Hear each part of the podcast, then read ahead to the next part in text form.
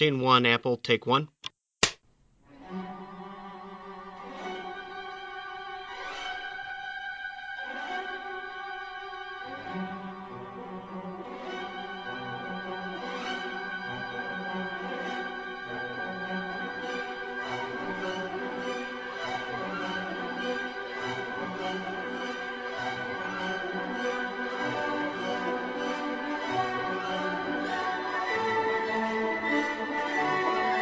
Bonjour à toutes, bonjour à tous. Vous écoutez le 16e épisode de Playtime, l'émission d'Artzone Chronicles consacrée aux jeux de société. On se retrouve pour un nouvel épisode de la série Les acteurs ludiques avec un nouvel invité. On a eu des auteurs, des éditeurs, des boutiques, des associations. Il nous manquait donc dans les acteurs un peu majeurs du monde ludique la catégorie des illustrateurs. Celui qui va la représenter aujourd'hui, c'est Pierrot, Pierre, la Lune, je sais pas comment je dois t'appeler. Oh, Pierrot, Pierrot comme tout le monde, quoi. Tout le monde m'appelle Pierrot. Ouais, la lune après, c'est plus un, un, un petit rajout derrière, mais tout le monde m'appelle Pierrot. Le pseudo vient de ton prénom tout simplement, j'imagine. Exactement. C'est un pseudo que tu traînes depuis euh, l'adolescence. Depuis mes 15 ans, ouais. à Ouais, c'est ça. Ça Personne reste. hein. m'appelle- Oui, oui, ouais, clairement. Et puis bon, plus personne m'appelle Pierre, euh, mis à part ma mère et encore. euh, Même, même elle, je crois qu'elle s'est mise au pli, je crois. Est-ce que t'es prêt à représenter tes pairs Ça te met pas trop de pression, ça va? Ou tu- Non, pas trop, non. Ça va aller. On va suivre un peu la trame habituelle du format que vous commencez un peu à connaître, le parcours personnel, le parcours ludique euh, en tant que joueur, euh, le regard spécifique que tu apportes du fait de, de ta profession. Ensuite, on enchaîne avec les questions culturelles, les questions à la con, avec euh, des questions assez assez chouettes proposées par notre précédent invité Christian Lemay du Scorpion Masqué. assez assez sympa. Bon, ça va alors. Donc d'un point de vue, euh, d'abord, euh, quelle génération tu es? Euh, je suis né en 75, donc je, je, je fais 40 ans dans, dans pas très longtemps. Ça va Pas peur de la crise de la quarantaine? Ah, Écoute, en plein dedans, donc pour l'instant, j'en ai pas peur, je la subis juste, quoi, mais, euh, mais on verra bien. T'as pris 15 kilos en deux semaines ou? Non, j'en perds, justement. j'en perds. Le but étant d'aller euh, sauter des avions en été, euh, j'essaye de, de, de limiter un peu la casse et de, de pas me casser trop le dos, euh, donc euh, donc là, je fais attention euh, en ce moment. Ça comment du footing, du? Non, je, je fais gaffe à moins boire de bière que d'habitude, en fait, quoi. Globalement, et à manger un peu plus sain, plus grignoter. C'est c'est déjà ça suffit déjà pour, Ouais, ça, ça, ça déjà, ouais, ça aide pas mal. 75, euh, au niveau de tes études, parcours scolaire, euh, universitaire, professionnel, Oh, il va, ça va être bref, hein, ça va être très très bref. Parcours scolaire, euh, ben, en fait, euh, alors en, en art pur, ben, j'ai suivi un parcours scolaire sinon tout à fait classique, euh, du, du- de l'école primaire jusqu'au lycée. Euh, en lycée, j'étais en formation, donc de ma génération, c'était A3. Aujourd'hui, je crois que c'est un bac L, donc euh, art plastique, histoire de l'art euh, en option lourde. Et euh, parallèlement à ça, ma mère euh, m'avait inscrit aux Beaux Arts en cours du soir le mercredi, faire le mercredi à Avignon. Et donc en fait j'ai fait les beaux-arts pendant 7 ans, euh, de mes euh, 8 à 15 ans. Ouais, après après j'ai tenté la fac, ce qui a été un échec assez assez foudroyant quand même, puisque j'ai eu mon dog assez facilement sans jamais y aller, donc euh, parce que j'avais un bon euh, un bon prof en, en lycée et un très bon niveau en histoire de l'art et en art plastique, donc du coup j'ai j'ai brillamment échoué la fac euh, en n'y mettant jamais les pieds, et puis euh, les loyers étant chers, je devais bosser à côté. Et donc je suis rentré dans la vie active assez tôt en fait en cours de mes études, et j'ai arrêté du coup mes études euh, encore plus tôt. Quand tu dis vie active, euh, t'as fait quoi du coup? Alors j'ai fait, voilà, j'ai fait un peu ce qui passait. Alors j'ai fait d'abord, enfin j'ai un peu suivi mes, mes passions, euh, enfin mes passions, mes plaisirs, parce que j'ai fait euh, vendeur de BD. J'ai été libraire BD euh, à Aix-en-Provence pendant 3-4 ans, il me semble. C'est de là que tu viens euh, de cette région-là? Ouais, d'Aix-en-Provence, ouais, d'Aix-en-Provence. Je suis d'Avignon originairement, et puis j'ai fait mes études à Aix en fait. Et là, ça fait bah, 22-23 ans que je suis sur Aix, quoi. Et, et en fait, ouais, donc j'ai j'ai bossé en librairie BD spécialisée pendant 3-4 ans, dans un magasin de jeux vidéo pendant un an, je crois à peu près. Et après, j'ai tenu deux cybercafés coup sur coup. Enfin, à l'époque, ça s'appelait des salles de jeux en réseau. Maintenant, ce qui, ce qui plus vraiment cours ni les cybercafés d'ailleurs. Et j'ai tenu euh, un cybercafé pendant euh, de, je crois que c'était de 99 à 2006 et euh, puisqu- puisqu'ils ont été des échecs euh, systématiques à peu près sur les trois quatre dossiers que j'ai fait et En tant euh, qu'illustrateur uniquement ou aussi Ouais, ouais, en tant que, non, non, en tant qu'illustrateur, ouais, non, non, je trouve que déjà, dessinateur de BD, c'est c'est un, un métier euh, très, très prenant, très compliqué, très difficile, très exigeant. Et euh, de là, à être capable de faire les deux, je pense que ça demande, ça requiert un talent que je n'avais absolument pas. Déjà, en tant que dessinateur, c'était pas ça, alors en tant que multitâche, c'était pas possible. Et donc, du coup, j'ai monté plusieurs projets, et puis, en fait, euh, parallèlement à ça, j'étais retombé dans le jeu de société aux alentours de 23 ans en tant que joueur, je crois, 22, 23 ans, de par l'intermédiaire de mes voisins, euh, etc. Et en fait, c'est là où euh, je me suis retrouvé à, à basculer plus vers l'illustration. C'est là où je me suis euh, assez tardivement, parce que je crois que c'est vers 28, 29 ans, je crois que j'ai découvert le, euh, tout le travail numérique en fait par l'intermédiaire d'une tablette graphique, etc. Avant, t'étais Donc, uniquement à du traditionnel. Ouais, ouais, j'étais, je viens du tradi, ouais, à la base. ouais. Euh, si on prend aujourd'hui ton boulot principal, c'est illustrateur de jeux de société? Ah ouais, c'est mon simple, c'est pas le principal, c'est mon seul et unique travail. Ton seul et unique emploi. T'as pas à côté euh, des projets effectivement de BD ou autres Alors vaguement, parce que ça, ça traîne toujours, c'est des vieilles passions, c'est c'est presque une vieille marotte en fait, si tu veux que tu, tu te mets en tête parce que t'as toujours envie d'y aller, mais euh, mais c'est c'est un peu compliqué de par la de par la situation de la BD en règle générale, de par aussi euh, la BD est un comme je le disais tout à l'heure, c'est quelque chose de très très très exigeant pour un dessinateur, puisque euh, bah, puisqu'il faut à peu près tout savoir dessiner, tout, maîtriser, tout euh, et c'est euh, très très complexe. Donc euh, et puis bon, aujourd'hui c'est vrai que c'est très très très très difficile d'en vivre. Donc voilà, donc c'est vrai que je je, je, je, ne regarde ça que de très loin et j'ai toujours des petits projets en tête comme ça à droite à gauche, mais pas un de précis pour l'instant. Est-ce que tu as des envies, des espèces de, de, rêves, un peu de collaboration, des désirs particuliers dans le domaine de l'illustration, pas forcément du jeu de société, on y reviendra, mais euh, des choses qui te font, euh, je sais pas, l'illustration d'albums, l'illustration euh, de, je sais pas, peu importe, des choses euh, autres que le jeu de société, des, des trucs qui te titillent beaucoup? Oh bah qui me titilleraient, oui. Bah, encore une fois, c'est la BD.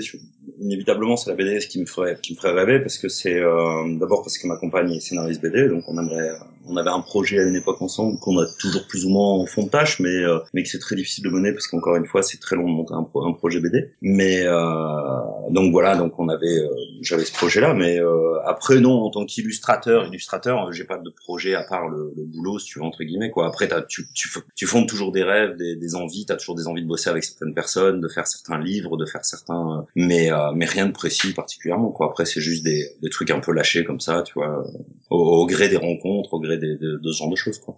Des opportunités ouais. Exactement Ok, bah on va passer à ton parcours ludique. Tu parlais justement de ton entrée un peu dans le jeu de société. Euh, tu joues depuis que t'es gamin, tu joues aussi un peu. Alors oui, oui, alors ouais, gamin, ouais, depuis tout gamin euh, puisque j'avais un, un, petit cousin avec qui on jouait beaucoup, parce qu'on habitait vraiment très prochement de l'autre, voire, voire ensemble euh, pendant très longtemps, et donc du coup on a beaucoup beaucoup joué ensemble aux jeux de rôle, jeux de plateau, etc. Donc c'est passé par du rôle, euh, jeux de rôle de base comme Cyberpunk, euh, Cthulhu, enfin il y avait quoi d'autre, Star Wars, Blood euh, Bloodlust, etc. On a connu aussi l'époque GameWorks, Game Workshop, pardon, avec euh, Dungeon Quest. Je crois que c'est le premier jeu de société euh, un peu spécialisé que j'ai acheté.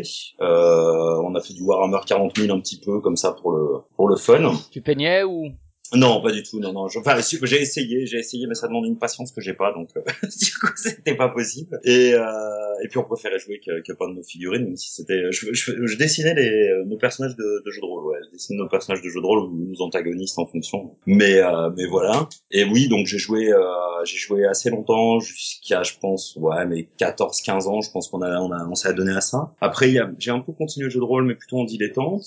Et puis euh, et puis bah j'ai complètement laissé tomber le jeu de société au profit du bon, parce que ça s'y prêtait pas trop il y avait pas la il y avait pas l'offre qu'on a aujourd'hui etc et puis euh, bah je suis plutôt rentré dans les années lycée, euh, fac, etc., où tu joues plus au tarot, à la, à la belote, parce que la belote. Dans tes heures de perme, ouais. Exactement, belote contrée, de ce genre de choses, enfin la coinche, comme on appelle ça chez nous. Et, euh, et voilà, et puis je suis revenu, je suis retombé dans le jeu de société en, j'ai envie de dire en 2000, de 2003 à peu près. Avec quel jeu euh, oh, Je pense à peu près comme tout le monde, ça passe par un petit élixir, il était une fois, un service compris, euh, un jungle speed, euh, ce genre de choses, quoi, ce genre de choses. Et puis c'est tombé en vers 2003-2004, je pense. Donc euh, à se pointer des trucs vraiment. Il y avait Camelot à l'époque chez Asmodée. C'était l'époque des, longues boîtes. Euh, il y avait Mort au vif, euh, il y avait Mort au vif, l'espèce de jeu de Rami euh, illustré par Vincent Dutré, qui m'avait beaucoup marqué à l'époque. Ou les jeux de, bah voilà, il y avait lui-même, il y avait Shazam, ce genre de choses. Et puis, bah ça se pointait effectivement les chevaliers de la table ronde. Je crois que c'est lui qui m'a vraiment fait, vraiment fait Ouais, qui m'a fait le déclic et puis qui m'a fait rentrer vraiment, pour le coup, pour la petite histoire, c'est vraiment ça qui m'a fait rentrer dans le jeu de société en tant que professionnel en fait. Mais c'est en quel contexte un peu que tu t'es remis dedans? C'est euh, avec des potes ou Des voisins, des voisins qui, euh, bah, on a on faisait des soirées euh, entre potes où euh, on faisait l'apéro, le repas, euh, le café, et puis tout le monde allait se coucher. Et puis c'était un peu frustrant pour tout le monde. Et un jour, des voisins qu'on avait rencontrés, qui venaient de s'installer auprès de chez nous, nous ont dit oh, bah nous, on pourrait faire des, ça fait un peu ringard de proposer ça, mais on pourrait faire un jeu de société. Et à ce moment-là, je joue encore un petit peu Uno de temps en temps en famille, etc. Et puis je me suis dit ah bah tiens, moi je suis, je suis à fond partant. Et nous avaient amené justement, il était une fois Elixir et, et Service compris. Et alors là, ça a été le, le, déclic complet. On est tombé dedans. Euh, moi, je, je travaillais encore au cybercafé à ce moment-là, donc euh, j'avais un magasin de jouets à côté de moi, qui, à côté de mon cybercafé, en fait, qui m'a permis de, de, de commander des jeux euh, avec une belle ristourne et puis euh, elle a commencé la, la collection a commencé et puis c'était le drame. Quoi. Donc au, niveau de ton lien à l'évolution du, du métier, c'est euh, j'avais une question sur est-ce que c'est tu jouais avant et tu as illustré ou bien est-ce que tu c'est le métier qui t'a amené vers le jeu? Donc ce serait plutôt ben t'avais déjà ce boulot un peu enfin cette passion d'illustrateur que t'essayais de mener plutôt à bien. Et puis est arrivé le jeu et puis tu t'es dit pourquoi enfin t'as eu l'opportunité après de combiner les deux en gros c'est un peu ça. Euh, alors en fait pour être totalement franc je pense que c'est un pur hasard en fait. C'est-à-dire que je voulais être illustrateur ou dessinateur de BD enfin je voulais faire j'en voulais en faire mon métier dessiner euh, dessiner je voulais je voulais que le dessin soit mon métier. Je suis me suis retrouvé illustrateur de jeux de société vraiment par la rencontre de Bruno Catala parce qu'en fait je je, je m'amuisais en vue de faire un site web de, de critique de jeux de société mais qui n'a jamais vu le jour pour le coup je m'amusais à détourner des euh, des cartes et à des et à caricaturer ma table de jeu dont moi euh, au travers le, du thème du jeu qu'on qu'on voulait critiquer. Donc par exemple, ça pouvait être en cowboy pour mort vif, euh, en, en, magicien pour Elixir, etc.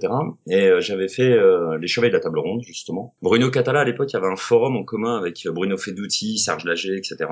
Et en fait, on a, j'avais contacté Bruno Catala par et Serge Lager, il me semble aussi d'ailleurs, par l'intermédiaire de, de son forum pour lui dire bah voilà, je suis, enfin, je voudrais faire ça en vue d'un site web, est-ce que j'ai l'autorisation euh, d'utiliser? Parce que j'avais carrément détourné la carte de loyauté du chevalier de la table ronde. Et je lui avais envoyé le dessin que j'avais fait, euh, que j'avais appliqué dans la dans la mise en page de la carte de Days of Wonder. Et il m'avait répondu que bah, c'était plutôt à Days of Wonder qu'il fallait demander, mais qu'a priori ils pas super chaud pour ce genre de choses. Mais il avait trouvé le dessin sympa et, euh, puis on a commencé à parler BD avec Bruno à, travers des mails. Il me racontait un projet de BD qu'il avait humoristique. Et j'avais fait un dessin comme ça pour le fun, quoi, parce qu'on avait un bon échange, etc. Et du coup, euh, je crois que c'était en été, j'étais revenu de mes vacances et j'avais un mail de Bruno Catara qui me disait écoute, j'ai un projet pour toi, si ça t'intéresse, t'appelles-moi et il me donne son numéro de téléphone portable en fait. Et c'est de là qu'il m'a présenté le projet euh, sur Whitechapel qui deviendra Mr Jack plus tard. Ouais, bon, on reviendra dessus de toute façon après plus précisément. D'accord, donc ouais, c'est vraiment euh, un bon concours de circonstances qui t'a euh, conjuguer tes, tes, deux passions. Aujourd'hui, de la fréquence de jeu, tu joues à peu près euh, combien de fois par semaine, par mois, par jour? Ouais, Par semaine, bon par jour. bah en fait, on va dire quasiment tous les jours, puisque euh, à l'atelier où je travaille, euh, très régulièrement entre midi et deux, après le après le café, on se fait un petit jeu rapide, euh, etc. Et puis souvent, bah, comme on bosse tous assez tard en règle générale, bon, bah, on se fait un petit apéro qui va s'éterniser en, en, petite soirée jeu improvisée. Donc ça dépend des périodes, ça dépend des rushs, des rushs de chacun, ça dépend des périodes de, chacun, mais en règle générale, oui, on peut jouer trois trois fois par semaine. Ça nous est arrivé de jouer trois trois quatre fois par semaine, même pas des grosses soirées, mais toujours euh, toujours un petit début de soirée, un apéritif ou euh, puis quasiment systématiquement entre midi et deux. D'accord. Donc là, tu dis tu bosses en, en atelier avec euh, donc des compères. Ouais, en euh, fait, bah, c'est l'atelier Godfardom, donc c'est l'atelier, euh, comment dire, c'est l'atelier où le Lanfeust Mag, donc de Lanfeust de Troyes, enfin le magazine de Soleil, à sa rédaction en fait. C'est l'atelier qui a été fondé par euh, Mourad Boudjelal, l'éditeur, enfin le, propriétaire de l'époque des éditions Soleil, donc de l'Enfeuse de Troyes, par Didier Tarquin, le dessinateur de l'Enfeuse de Troyes, euh, Christopher Leston, le scénariste de l'Enfeuse de Troyes, de Troyes, de Troyes, etc.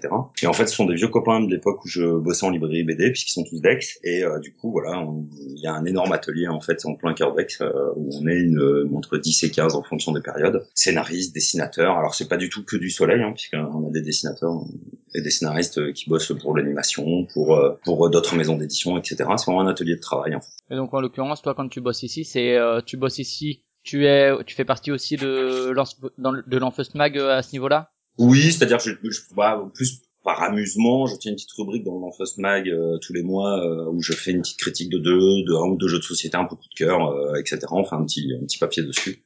Mais dans, dans cet espace, tu, c'est aussi là où, tu bosses pour, euh, pour les jeux de Et voilà, oui, oui, tout à fait. Ouais. Je, là, c'est là où j'ai mon ordinateur, ma, ma tablette graphique, euh, tout mon travail, quoi. D'accord. Au niveau du contexte de jeu, donc tu disais avec des collègues, avec euh, en famille aussi? Tout à fait. Mon fils, euh, bah, ma compagne est très joueuse puisqu'elle est, elle est avec moi à l'atelier aussi, et, et, mon fils est, qui a 6 ans est très très très très joueur aussi. Donc systématiquement on joue. D'accord, des jeux fétiches un peu, soit que tu as euh, les jeux que tu sors le plus, les jeux que tu préfères sortir en famille ou euh, de manière personnelle, des jeux qui vraiment euh, Bon, j'en ai, j'en ai, j'ai une petite collection d'à peu près 500 jeux, donc c'est vrai que c'est difficile de dire parce que ça dépend vraiment des périodes. Par exemple, tu vois, mon fils est passé assez rapidement là depuis euh, là depuis 15 jours, il ne parlera que de mini-ville et de abracadaqua, mais euh, mais ça tourne très vite avec lui. Euh, nous autour de nous, entre adultes, on va dire, c'est, bref, ça dépend, c'est très très variable, ça dépend des périodes. Euh, là, on sort d'une période de jeu un peu long, un peu costaud, un peu touffu, du style Robinson Crusoe, Alchimiste, euh, trucs comme ça. Mais des fois, c'est des périodes où on va jouer qu'à des jeux de cartes. Euh, revenir, au... tu vois, c'est vraiment, il n'y a pas de, il a pas de règles. En fait, ça dépend vraiment des périodes et des envies, de la disponibilité de chacun. Est-ce que tu es présent sur les événements ludiques de manière régulière? Est-ce que tu étais à, PEL Paris Ludique ce week-end? Ou est-ce que c'est quelque chose qui est un peu plus compliqué? Non, alors maintenant c'est un peu plus compliqué. Alors c'est-à-dire que euh, bah, je suis illustrateur depuis 2006 dans le milieu, donc évidemment bah, les deux trois premières années, euh, bah, j'étais à peu près, euh, enfin je pas de tous les festivals loin de là, mais j'en ai fait beaucoup beaucoup beaucoup. Et puis bah après bah, tout simplement c'est j'ai mon fils un week-end sur deux, c'est très difficile d'organiser le, le, travail et de se déplacer sur tous les week-ends où on est demandé, hein, parce qu'on est évidemment sollicité énormément euh, en tant qu'illustrateur pour venir dédicacer, etc. Donc c'est euh, c'est euh, non non, je me déplace maintenant quasiment de sûr pour SN pour Cannes. Euh, et puis après, de temps en temps, bah, pour les pour voir les copains, les coups de cœur, bah, ça va être les, festivals que j'aime, comme Toulouse, comme voilà des Bordeaux, là où j'ai des copains et où je peux mêler travail et, et potes. Tu as déjà été tenté un peu d'être auteur vu que tu gravites un peu au milieu de ce monde-là ou c'est quelque chose qui t'a jamais tenté plus que ça ou qui te tente plus aujourd'hui? Non, bah ça, ça inévitablement quand tu joues beaucoup de jeux et t'en as beaucoup et que tu aimes ça, forcément t'as des t'as des envies alors soit de voir des thèmes, euh, soit de voir de voir des thèmes qui te sont chers, soit de, de t'as un petit mécanisme qui te plaît d'un jeu, il y a un autre mécanisme qui te plaît d'un jeu, alors tu te dis ah, tiens ça, ça serait bien, ça serait rigolo parce que bah, j'ai le plaisir dans ce jeu pour ça, j'ai le plaisir dans ce jeu pour ça, ça pourrait se marier, etc. Tu penses toujours de là à dire que je, non, j'ai jamais fait de proto, j'ai jamais fait de, non, non, c'est pas mon métier, quoi. Je fréquente beaucoup trop d'auteurs de jeux et je vois ce que ça demande d'exigence, de, ouais, d'investissement de temps. Et puis une manière de penser, c'est souvent des gens bah, qui sont, euh, bah, je peux dire matheux forcément, mais il faut avoir, il faut avoir un cerveau qui fonctionne euh, d'une façon assez particulière pour être capable d'équilibrer un jeu. Et, euh, et c'est vrai que je, je ne suis absolument pas. Non. Donc voilà. Est-ce qu'il y a une forme de déformation professionnelle un peu? Est-ce que, euh, enfin, est-ce que des fois tu achètes un jeu juste parce qu'il est beau, un peu comme pour acheter une un disque juste pour, euh, pour sa pochette, ou euh, ou ça, ou c'est plutôt euh, quand même le, tu te renseignes avant et puis tu vas pas craquer juste parce que tu vois un beau boulot? comment alors bah, des jeux il y a beaucoup de troc dans le milieu entre illustrateurs entre copains avec les copains auteurs des trucs comme ça on se troque les jeux on se les on se les file on se les on s'échange, etc. Donc il y a beaucoup de jeux que j'ai, si tu veux, euh, plus parce que bah, c'est, on va dire, tel copain illustrateur qui l'a illustré, ou tel auteur de jeu, c'est un copain, donc j'ai testé le proto, donc du coup il m'offre une boîte quand euh, le jeu sort, etc. Ça, il y a, y, a, y a, ce genre de, de pratique qui se fait, euh, qui se fait comme euh, après, il m'est très très souvent arrivé d'acheter des jeux uniquement parce qu'ils étaient beaux. Bah, je pense à des jeux comme de, illustrés par Franck Dion, par exemple. Je pense que j'ai tous les jeux illustrés par Franck Dion parce que j'adore son boulot. Euh, comme je vais forcément m'intéresser, mais pas, mais c'est toujours pareil, c'est parce que c'est des copains. Quoi. Après, maintenant, j'achèterai pas un jeu juste parce qu'il est beau. Euh, il y, a, y, a, quand même des jeux dont je sais qu'ils ne me toucheront pas. Bah, par exemple, typiquement Zombicide, euh, qui, est un très très très beau jeu, euh, ou même beaucoup de jeux Ameritrash euh, comme les FFG, les trucs comme ça, euh, sont des sont des très très beaux jeux auxquels j'achète j'achète pas parce que tout simplement ça prend beaucoup de place et, et je sais que j'y jouerai pas parce que pas le temps, pas l'énergie, voilà.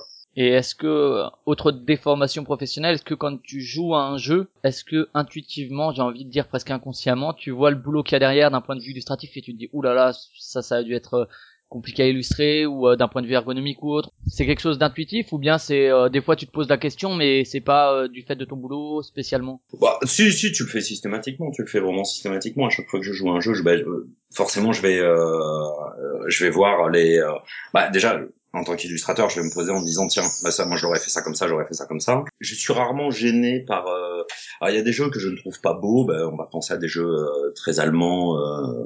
Tu, tu, prendrais un Flunkenschlag ou, euh, ou un Colon de Catane. C'est, c'est, c'est visuellement c'est vraiment très très laid, mais ça n'empêche pas le jeu. Donc si tu veux, c'est pas. Euh, disons que je, je ne vais pas ne pas aimer un jeu parce qu'il est laid. L'inverse est, enfin je sais pas si c'est vraiment l'inverse, mais je, je, un jeu beau, juste beau, ne me, ne me suffira jamais. C'est-à-dire, j'ai vraiment besoin d'une harmonie des deux et si possible d'une visibilité, enfin, que, le, que, les, que les illustrations viennent aider la visibilité du jeu la mécanique du jeu. C'est vraiment quelque chose que, auquel j'attache beaucoup d'importance. Oui, c'est ce qu'on on va embrayer après, euh, justement, sur le, la vision un peu de l'illustrateur. Il doit avoir une différence entre les jeux que tu trouves euh, bien illustrés, donc un peu au service du jeu, euh, qui vont servir le jeu, qui vont se, se mettre à son service, et les jeux tout simplement beaux, mais pas forcément en adéquation avec euh, avec la pratique de joueur Est-ce qu'il y a des jeux que tu trouves spécialement beaux mais qui sont pas forcément pratiques et à l'inverse des jeux que tu trouves très bien illustrés et pratiques? Euh, Alors je, te twiste un peu la question en te disant que euh, j'ai joué à beaucoup de jeux que je trouve vraiment moches, comme par exemple, euh, alors déjà il faudrait pas que je trouve un, jeu dont je connais l'illustrateur, ça serait bien. Enfin c'est assez rare. Mais si bah par exemple typiquement euh, Caverna, Agricola, euh, ce genre de jeu de, de cet illustrateur que je, dont je n'aime pas beaucoup le travail, euh, parce que c'est pas mon style tout simplement. Je trouve que le, fait que le jeu soit moche, à mon sens, encore une fois, on parle d'avis, de, de, de goût tout à fait subjectif, ne me gêne absolument pas pour jouer. C'est-à-dire que j'ai beau trouver ça laid, je, ça nuit absolument pas à mon plaisir de joueur. Après des jeux beaux et enfin où la beauté, enfin où le, le graphisme a gêné la jouabilité, j'ai pas forcément d'exemple euh, en tête, vraiment pas. Par contre, j'ai, euh, il y a des jeux où le, tu, vois, inévitablement, je vais penser à Jamaica par exemple, Jamaica qui est pour moi le le, sommet, si tu veux, de ce qu'on peut faire dans l'illustration de jeux de société, c'est-à-dire où, où t'as vraiment une harmonie entre le dessin, le, le, jeu, l'éditeur, enfin où t'as vraiment un mix qui qui qui du coup le résultat est parfait quand tu, tu, as le produit, enfin quand tu as le jeu en main, le, résultat est parfait. C'est-à-dire c'est un jeu qui va non seulement euh, fédérer du monde parce qu'il est beau, euh, qui est tout à fait euh, lisible, tout à fait euh, ergonomique, etc. Et, euh, et, qui est coloré, qui, qui, qui, va plaire à une majorité de gens, etc.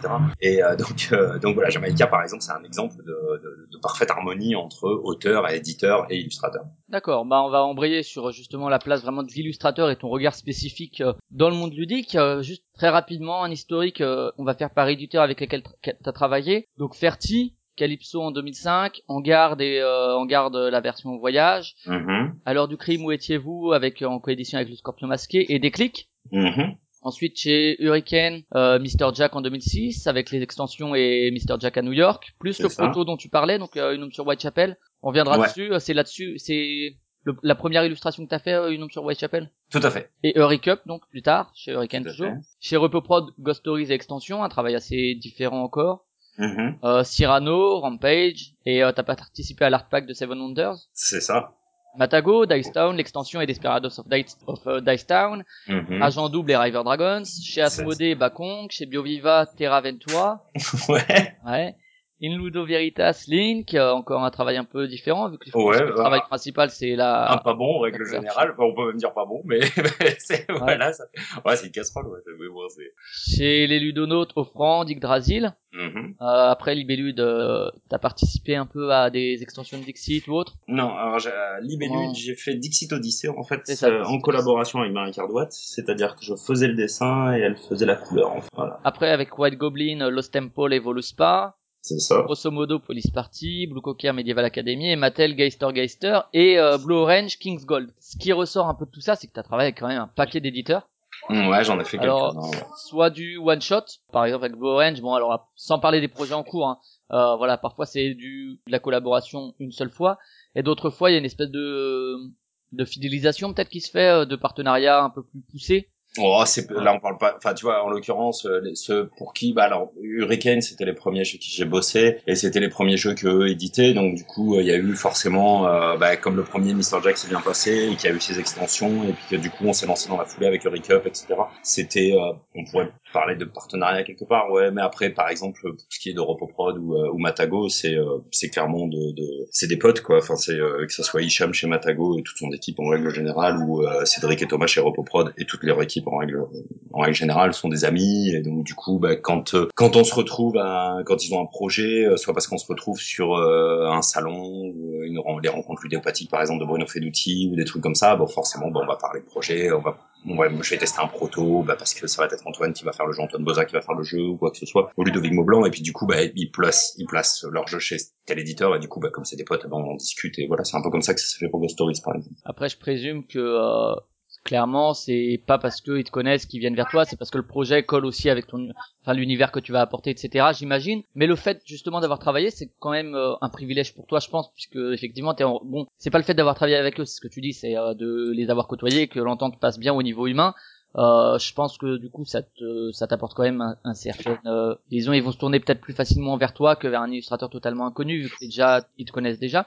Est-ce que au niveau contractuel tout simplement est-ce que ça apporte des changements? Bah, bah, contractuellement ça change pas grand chose en fait puisque les contrats sont, sont bon an enfin, bon an maintenant c'est plus ou moins toujours la même chose. Après le les dix bah pour, pour parler, euh, forcément, je suis, euh, je, je, me fais mieux payer aujourd'hui que ce que j'étais payé à une certaine époque à mes débuts, forcément, parce que mais ça, je pense que c'est avec l'expérience. C'est euh, après peut-être que le pourquoi j'ai autant travaillé. Alors déjà, il y a eu un effet un effet majeur dans ma carrière en termes d'illustrateur de, jeux de société et clairement je serais pas là si euh, si euh, je, je serais je serais peut-être plus illustrateur de jeux de société si j'avais pas eu ce SN 2006 parce qu'en fait en à SN 2006 Mr Jack sort. Et euh, avec Bruno donc Catala qui, qui, était devenu un ami euh, pendant qu'on avait fait une sur Whitechapel et qu'on avait euh, travaillé sur Mr Jack c'est devenu un vrai pote. Et puis et voilà. Et on échangeait beaucoup. Et il m'avait dit mais viens à Essen et tout comme ça tu, tu, verras ton jeu en boîte. Et j'étais très impatient de le voir. Et, avant, avant d'arriver à Essen juste revenir justement sur le proto. Donc tu parlais tout à l'heure des chevaliers de la table ronde du petit truc.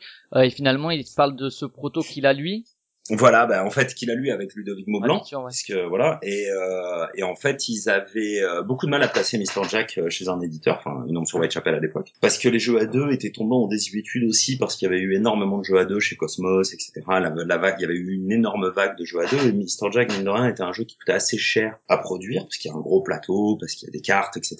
Et donc ils avaient beaucoup de mal à trouver un éditeur, et du coup ils avaient trouvé, alors à l'époque c'était Neuroludique, tenu par Patrice Vernet, qui était un micro-éditeur. En fait, c'est un éditeur, on va dire, artisanal presque. Il faisait ça, euh, on appelait ça des boîtes à chaussures. C'était, il faisait des, protos de luxe, entre guillemets, euh, édités artisanalement, imprimés, euh, collés à la main, etc. Mais c'était des, assez jolis trucs. Et en fait, Bruno m'a proposé de faire une onde sur Whitechapel en sachant que 250 exemplaires allaient être, euh, être faits, qui seraient tous numérotés et signés. Et, et voilà. Et puis, il m'avait envoyé le proto qu'il avait fait à l'époque. J'avais testé ça avec un copain pendant que je travaillais au cybercafé j'avais adoré le jeu. Je ça très très bon. Puis c'était une opportunité de travailler avec euh, avec Bruno et Ludo qui sont deux mecs qui bah il y Cash Guns à l'époque Bruno Catala il y avait toute une batterie de jeux qu'il avait fait qui était euh, que j'aimais beaucoup. Et donc du coup c'était un peu une opportunité rigolote de de faire ça quoi. Et donc voilà. Et donc à partir de là ça a ça ça, a déclenché Mr Jack chez Hurricane je pense que c'est euh, bon c'est toujours difficile à dire de toute façon à quelle part de Enfin, à quel niveau euh, Qu'est-ce qui a décidé l'éditeur à le prendre? Hurricane était tout jeune éditeur à l'époque, c'est ça, c'est ses premiers jeux aussi? Oui, oui, c'est son premier jeu. donc, euh,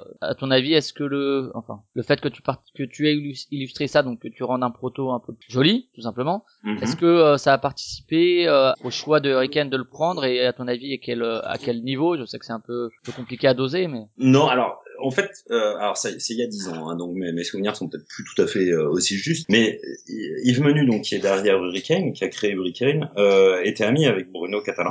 Et c'est un grand joueur, entre autres, de, jeux abstraits, il me semble, comme ça. Il aimait le proto. Et quand la version neuroludique donc est sortie, les 250 exemplaires sont, sont vendus en trois jours il me semble à peu près. Et euh, bah du coup ça, ça, il y avait eu un effet de buzz, c'était un petit, un petit truc un peu hypé, etc.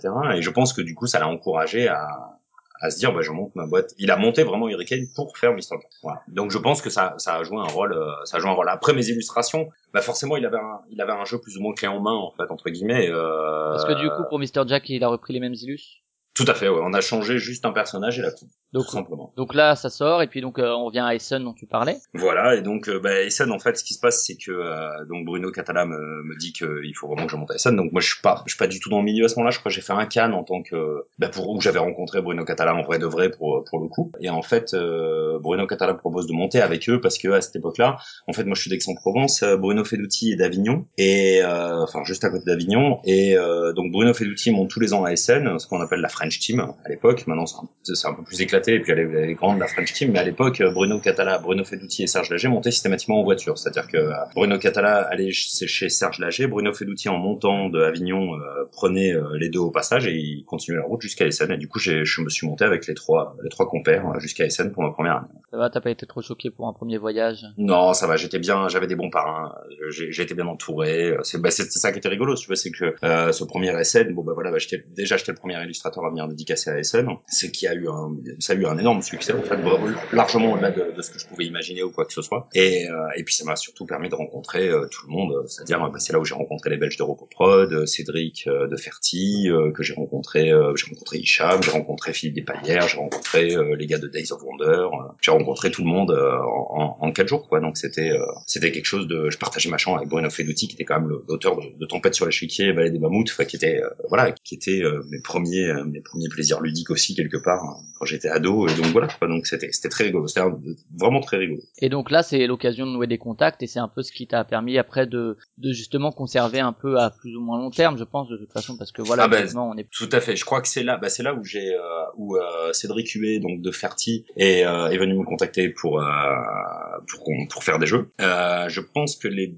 belge de Repos Prod, je crois que c'était Thomas qui était venu te faire dédicacer un Mr. Jack. Euh, du coup, on avait discuté, il m'avait dit, ah, bah, si on a un proto, euh, file-moi ta carte, etc. Et c'est là qu'on a sympathisé. C'est là que, bah, voilà, c'est comme ça aussi que, je crois qu'il y a les scènes suivantes où on a parlé de Cyrano pour la première fois. Et euh, voilà, c'est comme ça que ça se fait. Ouais. Est-ce que euh, donc à cette époque-là, Essen, ton boulot à côté, c'était toujours les cyber ou c'est à ce moment-là que tu quittes? Non, non, à ce moment-là, j'ai quitté, euh, j'ai déjà quitté en fait le cyber tout simplement, à quitté, bah, parce que tout simplement avec la DSL, le wifi partout, etc. Ça, ça, n'avait plus vraiment de sens. et voilà, et donc du coup, je, je me lançais un petit peu par par, par, obligation entre guillemets dans le milieu et où je me suis dit bah tiens l'illustrateur ça peut être rigolo ça il faut faut le tenter quoi donc au moment où tu te lances comme ça où tu illustres Mr Jack T'as rien à côté? Non. C'est déjà de ça dont tu vis? Je ouais. Et c'est à partir de là que tu vis de l'illustration de jeux de société depuis? Il euh, n'y a jamais eu de.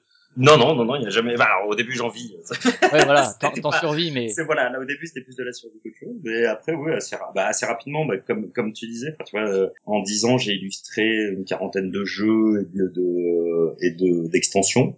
Donc euh, là, quand je parle d'extension, c'est pas les cartes promo, les trucs comme ça, c'est les extensions en boîte, comme euh, voilà. Et donc, bah forcément, ça a bien rempli le, le carnet de commandes, etc. Puis il y a des il y a des projets qui ont été assez gros euh, et donc forcément rémunérateurs. Et donc voilà. Aujourd'hui, euh, en gros, tu es sur combien de jeux par an que tu illustres? Sur combien de projets? C'est très très très très difficile de répondre. D'abord parce que cette année, pour la, enfin en fait en 2014, j'ai fait un petit écart puisque je suis allé faire de la couleur de BD pour un pour un projet qui me tenait beaucoup à cœur puisque c'était un copain qui le faisait, qui était, qui était au dessin, etc. et qui présente un projet en noir et blanc et euh, et le projet noir et blanc tenait la route mais euh, mais pas assez auprès des éditeurs et donc on a passé en couleur et donc j'ai passé comme il y a 150 planches, il y avait beaucoup beaucoup de couleurs à faire. mais ça dépend. Cette BD euh... C'est Héros de 78 aux éditions Delcourt dans la collection euh, Mirage, il me semble. Euh, une BD d'Éric Cartier euh, c'est un one shot euh, sorti en mai ou en avril, je sais plus, en mai je crois. Et, euh, et voilà, c'est du coup j'ai passé quatre bons mois dessus. Et puis bah ça dépend en fait des années, ça dépend des projets. Aujourd'hui, je ça, serait présomptueux de dire que je choisis mes projets, loin de là, mais je choisis un peu de, de remplir plus ou moins mon, emploi du temps en fonction de, de ma disponibilité, etc. D'accord. Est-ce qu'il y a des choses à venir dont tu peux, veux parler euh... ouais, C'est toujours délicat de dire que je peux ou veux en parler. Oui, de vouloir en parler, j'aurais toujours envie d'en parler ou de les montrer, euh, tu vois, via via les réseaux sociaux, via Trick Track, etc. Forcément, je, tu vois, t'as as toujours des, des, outils de communication où t'aimerais, en tant que dessinateur, montrer, euh, des montrer tout ce que, ouais, des croquis, des, des... mais c'est toujours un petit peu compliqué, ouais, c'est toujours un petit peu compliqué. Euh, surtout que cette année, j'ai pas mal fait de d'interventions sur des des illustrations comme bah, le art pack de Seven Wonders, comme euh, la carte anniversaire de Dixit. Euh, là, il y a un petit bonus pour Takenoko euh, auquel j'ai participé, ce genre de choses. Donc voilà, il y a plein de petits trucs comme ça à droite à gauche ou, les jeux sur lesquels je suis en train de travailler, mais sinon je peux pas tellement parler en fait à l'heure actuelle. On a vu donc une grosse activité. Est-ce qu'à un moment ou un autre, tu as eu une espèce de surcharge d'activité et tu as dû refuser par, par choix mais par par surcharge quoi, tu étais surchargé, tu as dû refuser du fait de la masse de travail? Ou bien il y avait toujours cette envie de dire oui, soit pour euh, l'enthousiasme envers un projet, soit tout simplement pour des raisons euh, alimentaires. Est-ce que tu as déjà euh, accepté des trucs pour raisons alimentaires tout simplement? Malgré ah. cette surcharge Oui, ah oui, oui, non, non, si, si, il y a des périodes où, où justement, bah, tu vas, un projet va mal se passer et du coup, tu vas galérer, tu vas y passer plus de temps que prévu. Du coup, le seuil de rentabilité en temps passé par rapport à, enfin, par rapport à ce que ça te rapporte n'est plus euh, n'est plus balance. Donc du coup tu vas essayer de gaver euh, ton, ton emploi du temps euh, par la suite. Plus parce que tu dois que vraiment parce que tu le veux. Après ça m'est arrivé aussi inversement de, de, remplir mon emploi du temps parce que j'avais des projets que je ne voulais absolument pas refuser et soit parce que le, jeu me plaisait, soit parce que l'auteur me plaisait, soit parce que l'éditeur est quelqu'un avec qui j'aime travailler ou alors avec qui j'avais envie de travailler.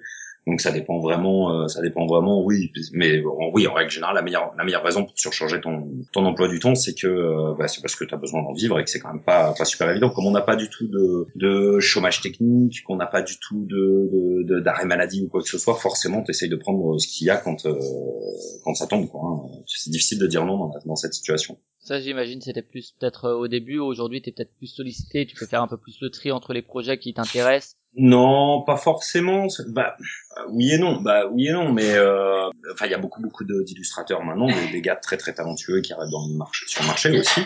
Et, euh, et bah, du coup, plus on est nombreux, plus on partage le boulot. Mais euh, même si c'est pas, il n'y a pas une, une, ambiance de concurrence euh, euh, féroce dessus.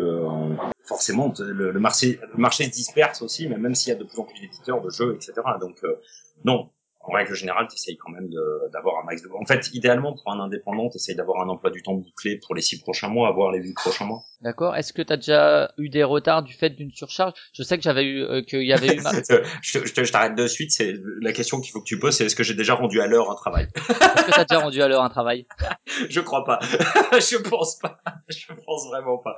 Non. Et, et les, les, retards, parce que ça peut être du fait de la nature du projet où tu prends du retard ou quoi, mais est-ce que le fait d'avoir d'autres projets de euh, à côté, est-ce que déjà tu mènes, euh, est-ce que tu mènes plusieurs projets de front ou est-ce que tu fais projet par projet? Ça, j'en, j'en suis, je suis assez totalement incapable de, de, mener plusieurs projets de front parce que parce que c'est compliqué, parce que c'est, je, comme tu, tu l'as suggéré tout à l'heure, par exemple, tu prends un Yggdrasil ou un Ghost Story, c'est très différent d'un Dice Town ou d'un Mr Jack, puisque c'est plus du tout la même technique de travail, c'est plus, c'est plus du tout le même univers, c'est beaucoup plus sérieux, c'est beaucoup plus. Donc, je, j'ai beaucoup, beaucoup, beaucoup de mal à mener plusieurs projets en même temps. Être schizophrène t'aiderait peut-être? Peut-être, peut-être. Je, je pense qu'il va falloir j'y pense à un moment à, m'abandonner à, à, schizophrénie. J'ai, non, le, j'ai le numéro de Gollum si tu veux. ça Non, mais c'est vrai que ouais, j'ai un peu du mal à mener plusieurs projets en même temps. Alors il y a des fois il y a des projets bah, que ça soit de mon fait ou du fait de l'éditeur ou même des fois du fait de l'auteur. Il peut arriver qu'un projet prenne du retard parce que tout à coup, euh, eh ben pour des raisons techniques, euh, bah, telle règle va sauter, mais ça va ça va impacter sur ton travail toi en tant qu'illustrateur. Ça ça peut arriver. Euh, ça peut arriver que des fois des projets prennent du retard sans que tu le sans que tu le contrôles. Ou ça peut c'est c'est aussi de mon fait hein, tout simplement. Hein. Tu peux arriver à avoir des projets euh, sur lesquels tu, tu es chaud patate et tu te dis bah tiens je vais y passer deux mois et en fait t'en passes quatre ou alors par exemple, ou tout simplement l'erreur de l'erreur de jugement qui peut arriver même euh, même euh, tardivement dans ta carrière. Tu vois, euh, il y a trois ans, bah, quand on fait Rampage avec avec Repoprod, il y avait eu tout un travail en amont de recherche de style, etc. On était passé par du monstre réaliste, par du monstre très toon, moins toon, plus ou moins toon, etc. Et euh, le style retenu euh, m'a fait imaginer que le plateau serait une formalité, parce que le jeu impliquait que le, le, le plateau était vu de dessus, puis poil de dessus. Et je, dans ma tête, si tu veux, c'était comme le style était très simple et très coloré, je me suis dit mais ça va être très rapide puisque tout tout va être vu de dessus, il aura pas de perspective, chose auquel je, enfin, je suis très très mauvais en perspective. Et, euh, et en fait, j'ai jugé que je passerais une semaine sur le plateau, quoi, à peu près. Et j'y ai passé trois mois. Ouais, d'accord, ouais, c'est. Voilà, c'est pour te donner mes trois mois. Alors c'était pas trois trois mois de travail effectif, mais c'était euh, voilà euh, un mois à me rendre fou, un mois à laisser complètement tomber, et puis un mois à y revenir euh, à coup de, de, de, pas le choix, à coup de, de plein de choses, quoi. Donc voilà, effectivement, un, projet peut prendre énormément de retard. Au niveau du contact, ça se fait dans quel sens? Je pense que c'est là aussi une évolution selon la chronologie. Je pense, c'est est-ce que c'est toi qui va démarcher entre guillemets les éditeurs ou c'est eux qui viennent vers toi? Alors pour la, je, je n'ai jamais envoyé un book de ma vie. Jamais. Je... On a un quand même en réserve Non, même pas. Pour être franc, même pas. J'ai essayé d'en faire une fois il y a, il y a, il y a 4-5 ans, je crois, 3-4 ans même. C'était assez récent en fait. Je me suis dit qu'il serait, serait bien que j'ai un book, un espèce de site web book, un Pinterest ou un truc comme ça. Et euh, non, j'ai jamais fait de book, j'ai jamais envoyé mon book. Ça, ça, c'est beaucoup, c'est vraiment beaucoup passé par des rencontres, par des, euh, des opportunités comme Mattel, des trucs comme ça. Il y a, y a pas de, de, de règles, c'est vraiment souvent tombé un peu comme ça. Euh, euh, même si il faudrait que je le fasse, par exemple, j'ai eu un contact récemment avec euh, Monsieur Ravensburger France et euh, qui m'a dit oh, bah, j'aime bien ce que tu fais Pierrot machin etc. Il faudrait que t'envoies ton ton book, que je te mette en contact avec Ravensburger et tout. Et, je rêverais de bosser avec Ravensburger parce que c'est une boîte quand même emblématique. Et bah j'ai jamais j'ai pas encore fait. Tu vois, j'ai pas trouvé le temps, j'ai pas trouvé le. De la, tu vois, c'est une démarche en fait d'aller entre guillemets démarcher. C'est une démarche que j'ai du mal à pratiquer. D'accord, donc oui, donc c'est plutôt euh, les éditeurs qui vont te dire, euh, qui vont te parler de projets pour lesquels ils vont penser que t'es peut-être euh, pertinent pour le travail avec. Tout à fait, bah ouais, j'ai eu la chance de participer à des à des jeux qui sont quand même, bah, sur les 40 évidemment pas tous, hein, mais j'ai des jeux qui, qui qui qui ont très très très bien marché, pas forcément, évidemment pas forcément du fait des graphismes, hein, mais de des illustrations, mais plutôt de la, de leur mécanisme et du succès qu'on a du mal à contrôler, mais que ce soit Mr Jack, Dice Town, Ghost Story euh, Geister Geister quand même qui mine de rien chez Mattel s'est vendu en ayant le Kinderspiel qui s'est vendu à, beaucoup plus de 200 000 exemplaires. Forcément, t'as une visibilité dessus, quoi. C'est ça qui te fait ta promo en fait entre guillemets. D'accord. Au niveau du lien avec les auteurs, bon, tu parlais tout à l'heure que justement c'était un peu ça qui t'a amené dans le milieu. Est-ce que aujourd'hui, est-ce que tu es toujours en contact avec les auteurs qui font le jeu ou c'est selon les projets? Oh, C'est selon les projets. Si c'est un projet qui est mené, bah, en ce moment je bosse avec Bruno et Ludo, euh, bah, forcément c'est des copains. Donc c'est euh, c'est plus des copains si tu veux. Euh, là, bah, tous les cas, dans les auteurs français, je, compte énormément d'amis, quoi, de, des vrais amis, que ce soit chez les éditeurs ou chez les auteurs.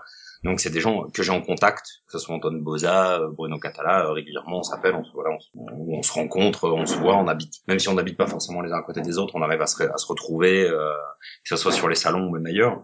Et donc oui, on est en contact, on est en contact tout le temps, quoi, que ce soit par les réseaux sociaux, justement par Skype ou des trucs comme ça. De temps en temps, il y a un petit passage, et eh, ça va, ça va, bah, c'est cool, machin, et puis on se raconte les dernières news ou euh, voilà. Ou, et, euh, et voilà, ce sont beaucoup, beaucoup, beaucoup d'amis, et du coup, euh, je, je, suis toujours le milieu.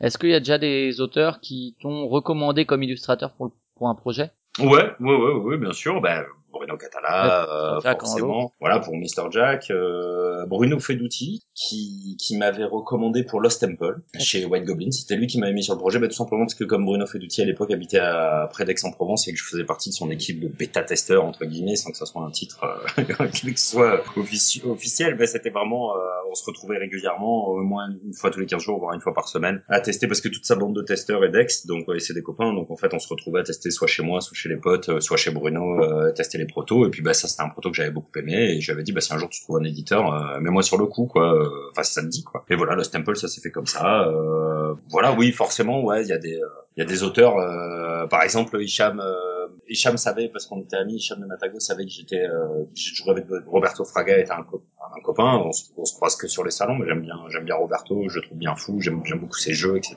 Squad Seven étant mon jeu préféré. Et en fait, euh, bah, quand Hicham a décidé de récupérer l'équipe Dragon du Mekong, qui est devenu River Dragon, bah, Hicham m'a dit, bah, est-ce que tu veux bosser avec Roberto J'ai dit, ouais, ouais, n'importe quoi pour bosser avec Roberto. Et du coup, voilà, je bosse avec Roberto sur ça. Est-ce que euh, tu es partisan du jouer au jeu quand tu l'illustres ou euh, c'est enfin quand tu veux illustrer en tout cas des des éléments de jeu pour Link par exemple c'est peut-être moins ah bah alors bah voilà je sais pas ouais. Dans la question t'as donné la réponse c'est à dire que alors jusqu'à maintenant je crois que sur les 40 on va dire la trentaine de jeux jeux que j'ai illustrés je crois que j'ai testé à chaque fois le proto. Pas forcément pour les extensions par exemple. Ou par exemple un jeu comme King's Gold chez Blue Orange j'avais pas testé le proto mais j'avais le j'avais le proto j'avais les règles j'avais tout. Donc puis à, force avec le métier enfin le métier aidant euh, je commence à avoir l'habitude étant le gros joueur je, bah, à la lecture de règles je, je comprends ouais, King's Gold par exemple c'est un petit jeu rapide pendant ta gueule, euh, Yams, euh, c'était facile d'évaluer et, de, et puis je faisais que la couve donc c'était pas très compliqué. Euh, Link est le premier jeu que je n'ai pas testé, c'est le premier jeu que j'ai, dont à l'instar de Dixit par exemple, qui est un jeu qu'il faut pratiquer au moins une fois pour comprendre la magie du jeu. Link est un jeu incroyable, mais euh, et comme je ne faisais que la couve, et pour moi le, proto était complètement obscur, je n'arrivais pas à comprendre le twist du jeu, je, ne parvenais pas à comprendre comment ça pouvait marcher. Et euh, pour la petite histoire, bah, j'ai fait un boulot qui, qui, est, loin d'être mon meilleur, très très loin d'être mon meilleur, c'est facilement le pire. Et, euh, et un jour Bruno Feduti débarque euh, débarque chez moi euh, faire une soirée jeu justement, et, il me dit bah je sais que t'aimes pas les jeux moches, Pierrot, mais mais celui-là il est vraiment bon. Et puis ça nous changera de, jouer à des protos, et, et il pose le jeu sur la table, et il me pose Link. Et, et, je le regarde et je fais c'est une blague. Et j'avais pas eu la boîte encore en main. Et il me dit mais quoi? Ouais je sais que c'est moche. Mais enfin vraiment le jeu est bon fais-moi confiance. Et je lui dis mais je sais que c'est moche c'est moi qui l'ai illustré. Et il a pris la boîte dans la main et il a dit c'est toi qui as fait ça. Mais avec un espèce de mépris de...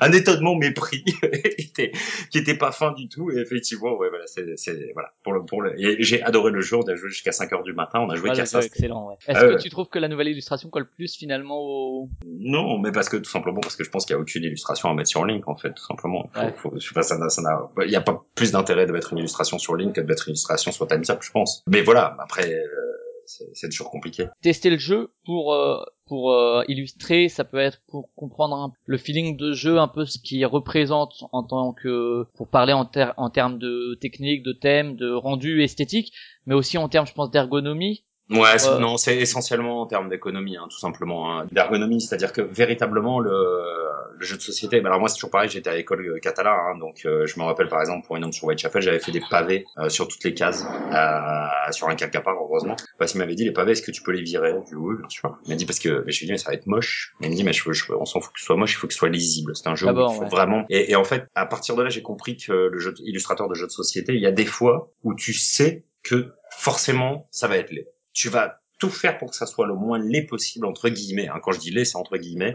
Mais par exemple, j'illustre en, ce moment un jeu de tuiles à sortir chez Matago, un, jeu qui sortira au courant 2016 euh, où c'est des tuiles et vraiment il y a un petit côté carcassonne, donc vraiment des tuiles qui doivent être connectées, etc. Un peu comme la guerre des moutons en fait. Et ça à rendre beau, c'est juste un, enfin, c'est une gageure. C'est vraiment une gageure. T'essayes de le rendre le moins laid possible, en fait. Honnêtement, pour être franc, c'est à, mes yeux, c'est impossible. Ou, ou alors c'est un temps passé dessus absolument phénoménal, ou alors un talent que peut-être que je n'ai pas, hein, tout simplement. Mais, euh, C'est Ben, très très compliqué. C'est vrai que je pense aux jeux par exemple Istari qui doivent avoir cette lisibilité très forte parce que euh, parce que voilà il faut pouvoir y jouer euh, malgré des règles euh, parfois complexes. Il faut que l'ergonomie suffise justement à rappeler les règles du jeu et euh, qui forcément du coup euh, quand t'as des des petites icônes ou quoi ben ça forcément tu dois le, en- le prendre en compte je pense quand tu illustres. Oui, mais encore, enfin, tu- vois, ça va dépendre parce que justement, on est dans une période depuis deux trois ans qui, qui mute énormément, énormément. Euh, à l'époque où Ista, parce que maintenant Istari a un peu freiné le, a un peu freiné et a énormément progressé aussi déjà d'une part. Ouais, mais bien sûr ouais. mais il y a une époque, Istari c'était deux personnes, quoi, et encore, même si c'était une personne officielle, c'était c'était Cyril et puis euh, son Thomas. frère faisait les illustrations, puis il y avait Thomas derrière, mais je suis même pas sûr qu'il était en position officielle là-dessus. Non non. Et c'était des, des vrais créateurs de jeux, des vrais enfin des vrais éditeurs de jeux, mais de, de, de qui étaient des amoureux du jeu vraiment très d'un genre euh, voilà allemand quoi, hein, euh, et où la, la, la jouabilité, la- le mécanisme prime avant tout. Et c'était pas du tout une équipe de de de il y avait pas il y avait pas de graphiste chez eux, il y avait pas de c'est c'est tout fait presque à la main, j'ai envie de dire. Enfin tu vois c'est c'est c'est c'est fait par des gens dont ce n'est pas le, le, le- la compétence première au départ. Aujourd'hui euh, Là, on bah, je- voit pour Shakespeare, la Neria qui travaille sur les persos. euh, je sais pas si t'as vu quelques illustrations. des- Non, j'ai pas, j'ai pas, c'est pas, j'ai vu deux, trois, j'ai croisé deux, trois trucs. Je connais pas derrière. Je, je, je, je suis plus en lien avec Arnaud, que je connais très bien, qui est un ami. Euh, mais, mais non, mais de toute façon, il y a déjà eu un progrès fait, euh, évident. euh, Enfin, il y a, y a un, un gap qui, qui a été passé, ça c'est sûr, euh, ces quelques dernières années. Mais aujourd'hui, euh, bah, je pense que c'est plus ou moins Days of Wonder. Je crois même si Ravensburger a, bon, Ravensburger est aussi le spécialiste un peu des jeux moches, hein, quelque part. hein, mais, euh, enfin, des trucs un peu vieillissants. Ils mais ont par déjà exemple. un, un logo un peu vieux et moche. Oui, voilà, mais bon, qui, qui se reconnaît partout, quoi. Mais tu prends Ouais, par exemple Days of Wonder, enfin, je veux dire Days of Wonder, le, le, le graphiste de, enfin, qui est pas juste graphiste, mais, mais c'est lui qui fait tout, Cyril Dojan, chez Days of Wonder, c'est- c'est c'est un tueur, quoi. C'est-à-dire que tu, tu prends n'importe quel jeu de Days, tu le mais à hauteur de jeu, c'est-à-dire tu poses un plateau sur une table, tout est lisible, tout est lisible. Que tu aimes le style de, de Julien Delval en, ter- en, tant qu'illustrateur, ou pas, le jeu est parfaitement jouable du début jusqu'à la fin, que ce pour les aventuriers du rail, des chevaliers de la table ronde, etc.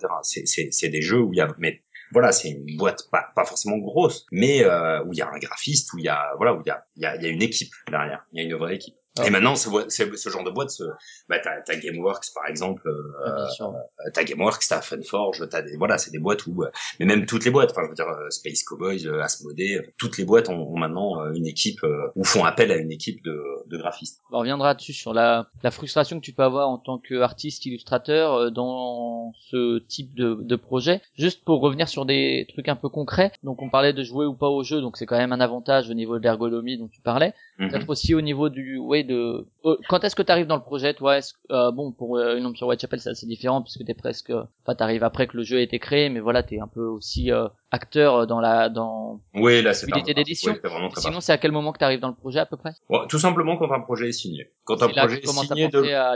Voilà, c'est-à-dire que voilà, ils vont commencer bah, une fois que le, le proto est signé, que le, le- entre l'auteur et l'éditeur, et que à ce moment-là, ils vont euh, bah, ils vont rentrer dans une démarche euh, d'éditeur, hein, c'est-à-dire de trouver euh, quel habillage mettre sur tout ça, etc. le matériel. C'est voilà le matériel en règle générale, ils ont un proto fini, euh, nu ou euh, il y a certains protos qui sont euh, habillés, euh, soit euh, comme de Bruno Catala qui sont tout à fait mécaniques, etc. et qui marchent très très bien. Ces protos sont pas très beaux, mais ils sont très très fonctionnels. Je crois que j'ai toujours le proto de Daystown d'ailleurs à la maison, parce que j'y ai joué pendant très longtemps. Euh, mais bah, ou ceux d'Antoine Boza qui sont très très euh, très travaillés, ou ceux de Sébastien Pochon par exemple qui était derrière GameWorks, qui faisait des protos absolument incroyables, quoi, qui étaient presque des jeux édités euh, à part entière, quoi. Donc moi j'arrive à partir de là, où, à partir du moment où c'est signé, où on va mettre en place tout ça. C'est à ce moment-là que tu signes le contrat. La forme de contrat, euh, est-ce que en général, tu, disais que c'était à peu près toujours la même forme. Est-ce que c'est un contrat euh, à taux fixe, donc euh, on te paye tant pour les illustrations euh, selon ce qu'il y a à faire bien sûr, euh, ou bien est-ce que c'est quelque chose en fonction de des ventes comme peuvent les avoir les auteurs par rapport au portage sur le, le numérique par exemple pour Mr Jack, est-ce qu'il y a une évolution aussi à ce niveau-là? Alors, euh, alors pour le portage numérique, euh, Mr Jack n'a pas été porté en numérique. Il y a Mr Jack Pocket qui a été porté en numérique Ouais, sur euh, sur les applis.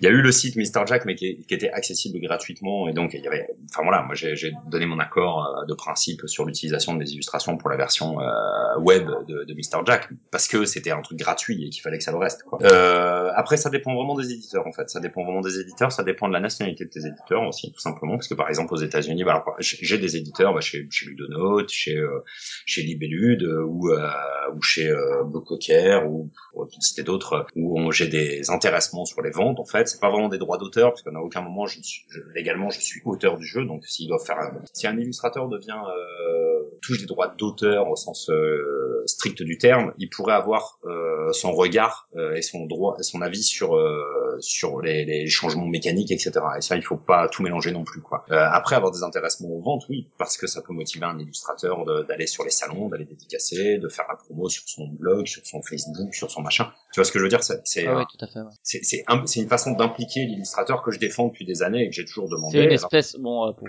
pour schématiser, une espèce de carotte aussi. C'est bah si je suis présent, bah ça va vendre plus, donc je vais toucher plus quelque part. Même oui, quelque part, mais même si c'est pas quelque chose que tu contrôles, mais c'est un degré d'implication si tu veux. C'est euh, à aucun moment je me considère comme co-auteur de de l'auteur au moment de la, de la sortie du jeu, mais par contre je participe à son processus créatif, quoi. Donc euh, même si le lien entre un scénariste BD et un dessinateur de BD est totalement différent par rapport à un auteur de jeu et un dessinateur, euh, il y a quand même un processus, un processus graphique, graphique illustra euh, artistique, créatif qui, qui, est important. Donc on se sent forcément entre guillemets co-auteur, mais on se sent pleinement faire partie de ce, de ce processus-là. Donc les intéressements aux ventes entre guillemets, c'est c'est un peu sa paternité sur un projet. Quoi. Par exemple aux États-Unis euh, c'est une paternité que tu ne peux absolument pas avoir, par exemple. C'est absolument impossible. C'est euh, parce que même les, les, les illustrateurs de, de, comics aux États-Unis ne touchent pas de droits sur, le, sur les ventes. Tout simplement, ils ont des royalties, mais c'est pas un système vraiment très complexe. Est-ce que tu vois une évolution des contrats depuis euh, tes débuts? Pas, au, niveau toi personnel de ce que tu touches, mais au niveau de la forme des contrats? Oui, bien sûr. Bah, ça se professionnalise en fait, tout simplement à une époque il y a dix ans de ça euh, mais parce que moi je suis arrivé vraiment aussi à un moment assez clé dans le jeu de société hein. besoin de rien à voir avec mon arrivée dans le jeu de société mais c'était les, les...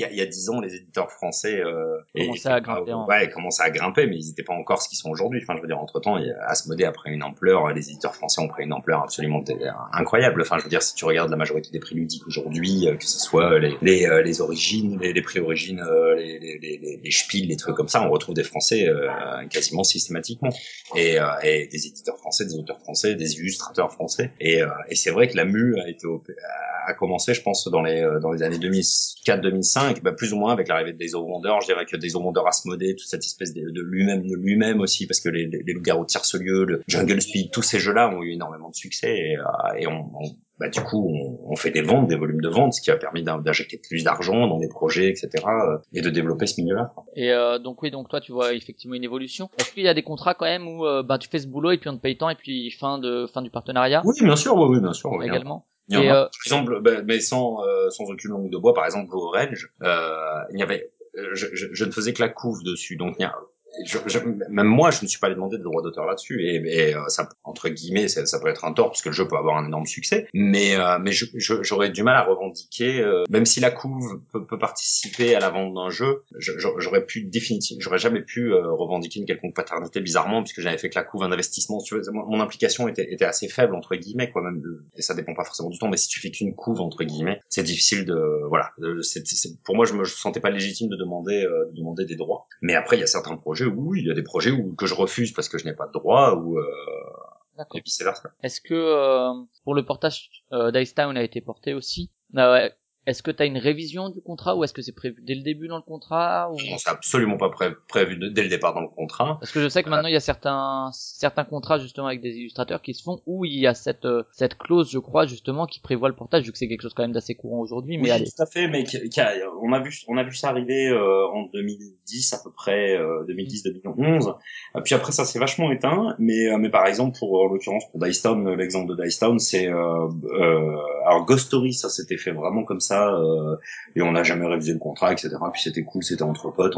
Moi, j'étais ravi de pouvoir jouer à Ghost Stories euh, tous les midis euh, à l'atelier, puisqu'on y a joué pendant quasiment un an tous les midis, au moins trois parties par jour hein, pour le café. par exemple, Dice Town, c'est, un jour j'ai reçu un contrat d'Icham me disant, bah voilà, on porte, est-ce que ça te convient les, voilà, et c'est forcément ça me convenait puisque c'était, c'était un contrat tout à fait honnête, franc. Où tu touches aussi avec sur Dice Town, voilà, selon les ventes des applis, etc. Tout à fait. Il y avait une question de Christian. Alors, euh, on va pas toutes les mettre au même moment parce qu'il y a des questions à la con, il y a des questions euh, qui rentrent plus dans le dans le thème. Donc oui, une question de, Christian qui était à la fois une question un peu sous forme euh, humoristique et puis mais qui qui a sa place, c'est c'était Pierrot, pourquoi t'es si cher? Donc ça permet d'envoyer sur qu'est-ce que tu enfin où vont les sous qu'on te fournit lors d'un contrat? Qu'est-ce qui paye les gens? Est-ce que c'est le temps que tu passes sur sur un sur une illustration, sur une couve, ou ça va être plutôt la quantité d'illustrations que tu vas avoir à faire? C'est honnêtement, ça n'a, c'est fou. Hein. J'aurais du mal à te répondre. alors, j'ai aucun tabou sur ça. Hein. Je vraiment. Alors en plus pour le coup, euh, la, la, question de Christian, je pense fait écho euh, à, un vieux euh, un vieux running gag que Cédric Comond de, de Ropoprod a instauré depuis quelques années sur tous les salons. Oui, moi moi j'avais rajouté pourquoi t'es si cher alors que tu dessines si mal, mais il a dit non non quand même pas. ouais, cela dit, attends, c'est pas complètement faux non plus. Hein. Je suis peut-être largement mieux payé que que ce que je suis talentueux. Hein. Mais non non, mais effectivement, le Cédric Comond disait toujours Pierrot trop cher. À chaque fois qu'on on parlait de Pierrot, que ce soit sur oui, c'est sur, les lives, c'est pour les abonnés, voit ça à chaque fois effectivement quand il y a un live. Oh, mm. qui a, oh, un illustrateur, oh, il bosse pas celui-là, oh, puis il se fait payer trop cher. C'est ça, c'est ça. Alors, le, le pyro trop cher vient de là, et puis aussi parce que, mais parce que je pense que je suis pas, alors, je, je suis pas si cher que ça, parce que tout simplement, en fait, euh, au début, j'étais un peu tout seul, entre guillemets, face à, face à moi-même, puisque je n'avais aucun contact avec d'autres illustrateurs dans le jeu de société. Euh, beaucoup d'illustrateurs dans le jeu de société étaient des, euh, bah, à l'époque, euh, quand moi je suis arrivé, c'était vraiment Voinkel, euh, Voinkel pour les Allemands, Arnaud Demeg, c'était pour Istari, et Menzel également peut-être euh, non, Menzel était pas encore arrivé, je suis arrivé avant. Je suis un vieux, hein. je suis arrivé avant Menzel, moi. et il y avait euh, Julien Delval chez des Wonder. C'était les, entre guillemets les plus connus et, euh, et c'était pas des gens avec qui j'étais en contact ou alors euh, quelqu'un comme Julien Delval et comme Arnaud Demeg. On n'a jamais vraiment parlé de prix, de ce qu'ils pratiquaient, etc. parce qu'ils ont des statuts vraiment à part puisqu'ils sont quasiment des illustrateurs exclusifs chez. Mais en fait, moi, je, quand je suis arrivé pour me pointer, bah, quand Hurricane, Hurricane a, a décidé d'éditer Mr. Jack, ben, tout simplement, euh, mon épouse à l'époque euh, était elle euh, web designeuse, graphiste euh, indépendante de son côté. Et on a cherché des grilles de, de tarifs illustrateurs et tout simplement qui n'existaient pas, où il y avait une grille dont, que, dont tout le monde que tout le monde utilisait, qui était 35 euros de l'heure, 250 euros de, de la journée de travail. Et, là, tu te dis quand même 250 euros de la journée de travail, quand même. C'est là, t'es jeune, t'es fou. Enfin, moi, j'étais pas si jeune que ça parce que j'avais déjà une trentaine d'années, mais je me dis quand même, c'est 250 euros de la journée de travail, t'es hyper hyper bien payé, c'est cool. Mais en fait, tu t'aperçois et euh, je l'ai su très très vite, c'est que en tant qu'illustrateur, en tant qu'indépendant, eh ben tu vas pas travailler toute l'année. C'est-à-dire que même si euh, tu es au sommet de ta popularité, au sommet de ton du remplissage de ton emploi du temps, etc., tu vas au maximum, je pense, travailler dix mois par euh, mois par an. Bah parce que pourquoi? Bah parce que déjà t'as les week-ends, des fois de temps en temps un indépendant essaye de prendre des week-ends, que euh, tout simplement bah il y a toute la partie comptabilité, recherche de contrats, euh, retouches, etc., qui, fait, qui font pas partie du boulot actif, mais qui font partie du, du, du moment où tu ne touches pas du tout d'argent. Quoi. Effectivement, quand tu es malade ou euh, quand tu es en vacances euh, avec famille, enfants, euh, des trucs comme ça, bah, tout, tout ça, moment, c'est des moments où tu ne travailles pas et ça fait partie aussi en tant qu'indépendant. Tu n'es plus en tant que salarié, tu es en indépendant, tu as des charges. Oui, donc... pas des congés payés. Exactement. Donc les prix que tu donnes vont être en fonction de ça aussi. tu vois. Alors ça peut paraître cher, mais au, au final, ça paraît pas si cher que ça pour. Euh... Moi, j'ai beaucoup d'éditeurs euh, pour qui euh, j'ai même des éditeurs qui n'ont pas négocié le devis que je leur ai donné, et euh, je connais même des éditeurs qui, euh, je veux pas citer de nom, ça se, ça se ferait pas, qui sont confrontés à des illustrateurs qui ne demandent pas assez cher. C'est-à-dire qu'ils ne sont, qui et, et euh, mais plus par une expérience, tu vois, que euh, ou par euh, juste la volonté de travailler euh, dans un milieu qu'ils aiment, etc. Et donc du coup, ils se ils se sous-payent, ils demandent un supplément. Et c'est dommage, quoi. C'est dommage. Il faut que le boulot soit pérenne. Mais si tu veux, par exemple, avec les potes, que ça soit Mathieu Lessen, donc plus connu sous le nom d'Annie, ou Xavier Nayad, ou encore Bibou, des trucs comme ça, on est à peu près tous dans la même gamme de prix. et puis souvent, comme on est confronté à être à être pressenti sur un projet tous les quatre en même temps, bah, on, on se fait pas la guerre des prix, on est des potes, donc euh, on parle entre nous, euh, on sait ce qu'on pratique comme prix et, euh, et voilà quoi. Ouais, il y a pas une espèce de concurrence où euh, chacun essaye de faire euh, un espèce de jeu d'enchères. Ah non, mais moi je te ah, on, essaie, on, on essaye tous de se crever, mais on le fait pas officiellement, quoi. C'est-à-dire on le fait que quand on a un pistolet de pingo pingo sur un salon ou des trucs comme ça, quoi. D'accord. Mais mais voilà, après on se monte les uns contre les autres, mais en cachette, quoi. On fait ça habilement. Et au niveau justement, le prix, c'est donc sur le temps passé ou euh, parce que bon, le temps passé va dépendre en fait, du nombre d'illustrations que tu vas avoir, peut-être. Inévitable, ouais, inévitablement, c'est au temps passé. C'est-à-dire t'essayes de faire un ratio, t'essayes de faire un, t'essayes de faire un, une évaluation du temps que tu vas passer dessus. Mais comme je te disais par exemple pour l'exemple Rampage euh, pour Rampage, forcément, bah, quand je fais sur un devis euh, que j'imagine que je vais passer une semaine sur un plateau, bah, je vais le faire payer tant. Et forcément, quand je me retrouve à faire payer, à, passer trois mois dessus, inévitablement, bah, c'est de, c'est de mon erreur. Donc, euh, heureusement, les gars de RopoProd ont compris ma détresse ont vu que je m'étais planté et du coup, ont, ont rectifié eux-mêmes le tir. Et ça, c'était très très cool de leur part. Mais euh, mais voilà, c'est euh, parce que sinon tu proposes ton devis en proposant une semaine, ils peuvent te dire bah t'as proposé une semaine, on te paye une semaine. Bah c'est ça. En fait, bah disons qu'en fait moi je propose un devis euh, en disant bah tiens le plateau ça sera ton et et au final bah il passait plus de temps dessus, bah c'est pour ma pomme. Mais ça c'est l'expérience qui. Et le temps passé ça va bon ça va dépendre déjà du nombre d'illustrations à faire ça évidemment, mais ça, est-ce que tu vas aussi déterminer un niveau d'illustration que tu, donc euh, qui va prendre plus ou moins de temps? Euh, Est-ce que ça va être du temps passé justement pour essayer de rendre le jeu plus ergonomique, les illustrations plus au service du jeu, les adapter vraiment au jeu, ou est-ce que ça va dépendre vraiment du thème euh, sur lesquels tu vas tu vas travailler? Ouais, C'est un petit mix de tout en fait, si tu veux. Forcément le thème, le, je dirais plutôt le thème, c'est-à-dire que bah, par exemple quand euh, je fais Ghost Stories, euh, alors qu'à ce moment-là je suis plutôt connu pour du Mr Jack, des trucs un peu fun. Euh, comme j'ai fait Ghost Stories et Daystone en même temps, tu vois, c'est deux univers graphiques vraiment totalement différents. C'est plus en fonction du thème. Ghost Stories se voulait sérieux et moi j'adorais le proto. Antoine m'avait fait tester ça en Suisse et puis après chez lui et puis après chez moi on avait, beaucoup beaucoup joué au proto. J'adorais ce jeu et je voulais vraiment l'illustrer. Et quand il l'a signé chez chez Roboprod, j'avais fait des pieds et des mains auprès de Cédric et Thomas pour être l'illustrateur. Mais et, ce que je comprends à l'époque, euh, il m'avait dit ouais mais est-ce que t'es capable? Parce que là on veut un truc sérieux. Et je leur avais dit mais je vous fais un essai. Je vous montre ce que j'ai envie de faire pour ça. Et l'essai les avait convaincus. En. Et pour le coup, Ghost Stories c'est euh, quatre mois de boulot. Je pense tu vois le, la, boîte de base c'est quatre mois de boulot à peu près. Euh, Yggdrasil c'était pareil. Yggdrasil je voulais tester euh, quelque chose de nouveau, de, de, de, mettre beaucoup plus de place sur la couleur etc. Avec le plateau le plateau de, de Yggdrasil sans m'arrêter c'était un mois de travail non-stop quoi. C'était un, travail de titan. Quoi. Mais mais voilà le, le, temps passé évidemment il dépend du style. Hein. Un style comme Yggdrasil ou Ghost Stories prend plus de temps qu'un truc fun et humoristique comme Dice Town ou ou, ou encore River Dragon Et au niveau de la technique pure, est-ce que que tu fasses des cartes euh, une couverture de, de boîte, un plateau, des tuiles, est-ce que tu utilises plus ou moins quand même les mêmes techniques pour un même jeu? Je veux dire, euh, voilà. Oui, oui, oui je, je mixe rien du tout. Ouais, je, bah, en règle générale, déjà, je travaille toujours sur le même programme. Je fais du 100% numérique, je travaille en ordinateur. J'utilise toujours Painter, quasiment toujours les mêmes outils. Après, le, le style de dessin peut changer, mais la technique, entre guillemets, purement technique, reste la même,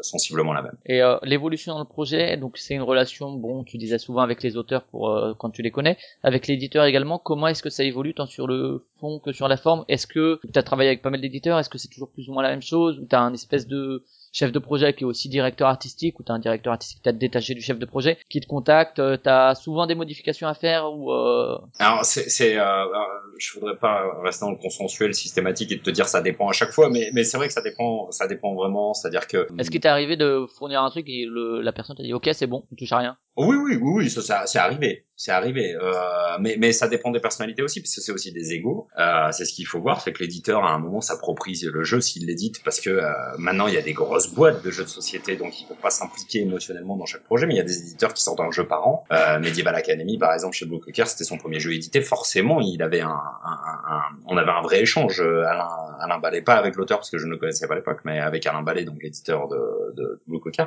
qui était un pote aussi, hein, mais euh, on avait un vrai échange de retour, de va-et-vient, de euh, qu'est-ce que tu penses de ça, moi j'aimerais ça, ça, ça j'aime pas, machin. Donc il y a vraiment un échange. Et euh, il y a une il y a une paternité aussi de la part de l'éditeur, forcément. Ça se fait par euh, mail, ces échanges en général? Oh, Skype, mail, téléphone, euh, rencontre ludopathique. Euh, tu vois, pour moi, ça, c'est divers et varié, déplacements. Euh, ça dépend, hein, ça dépend des fois. Quoi. C'est, souvent l'occasion de se retrouver autour d'une bonne bière aussi, tu vois. C'est, ça dépend de ça. Mais, mais et puis il y a des, il y a des gens, c'est, ben, chez un même éditeur, ça peut être différent. par exemple, Dice Town, je sais que j'ai, c'était, c'était un peu compliqué parce que j'adorais le jeu et je, je savais pas trop comment faire. Et Hicham m'a beaucoup aidé et pour le coup il m'a beaucoup aidé. Et alors à, à, à la différence de, de, River Dragon par exemple j'étais parti sur un truc que Hicham m'avait validé et puis en fait j'arrivais pas à avancer sur le projet. Alors c'était vraiment un projet que j'aimais vraiment énormément et j'arrivais pas à être satisfait complètement de ce que je faisais. Et donc du coup je me un jour j'ai repris deux cartes que j'avais fait alors qu'on avait choisi un style qui était un peu différent. Et je suis parti dans le beaucoup plus tounesque et j'ai envoyé deux, deux cartes entièrement faites c'est-à-dire couleur et dessin à Hicham en lui disant bah écoute Hicham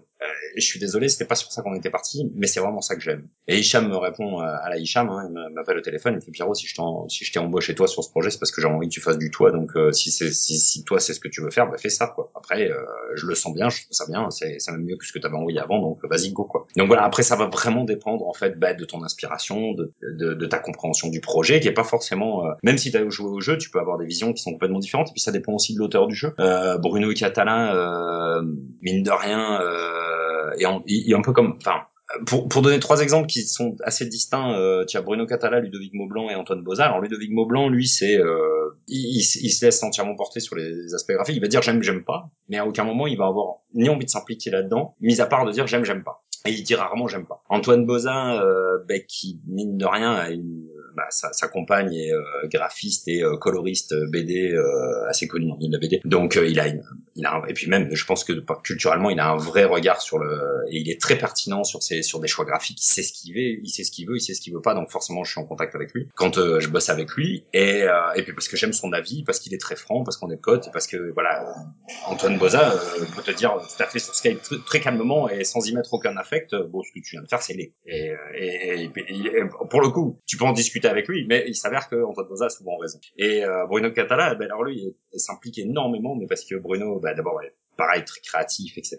Il aime bien mettre les mains dans le cambouis et il aime bien participer un peu à toutes les, les stades de la, de la, de la création du jeu. Et en plus de ça, bah, c'est des mecs qui a des idées très pertinentes et surtout, il a une très, très, très, très bonne lecture de, des mécanismes, des trucs comme ça et il sait quand euh, visuellement ça va poser un problème euh, ou comment l'optimiser pour que ça ne, pour que ça soit encore mieux. Et ça, c'est très, très agréable. Très, très agréable. Mais encore une fois, tu vois, c'est trois, trois auteurs euh, très différents. relations différentes, ouais. Tout à fait. Est-ce que, justement, pour prendre quelques exemples de projets, donc t'as dit Ghost Stories, 4 mois de boulot? À peu près, ouais. Euh, Link, euh, combien de temps pour la couve à peu près genre, Honnêtement, je sais pas du tout. Sans langue de bois, je, mais, c'était c'est une petite couve, c'est une King's Gold euh, pour euh, faire du. King's Gold, c'est une bonne, bah, 10 jours. Bah, on va dire en temps effectif, je dirais que ça peut une semaine, 10 jours, parce que en temps passé sur l'ordinateur, euh, bon, avec des journées d'indépendants, hein, c'est plutôt des journées de 10-12 heures que des journées de, de, de 8, hein, mais on va dire une, une, bonne semaine, 10 jours de boulot.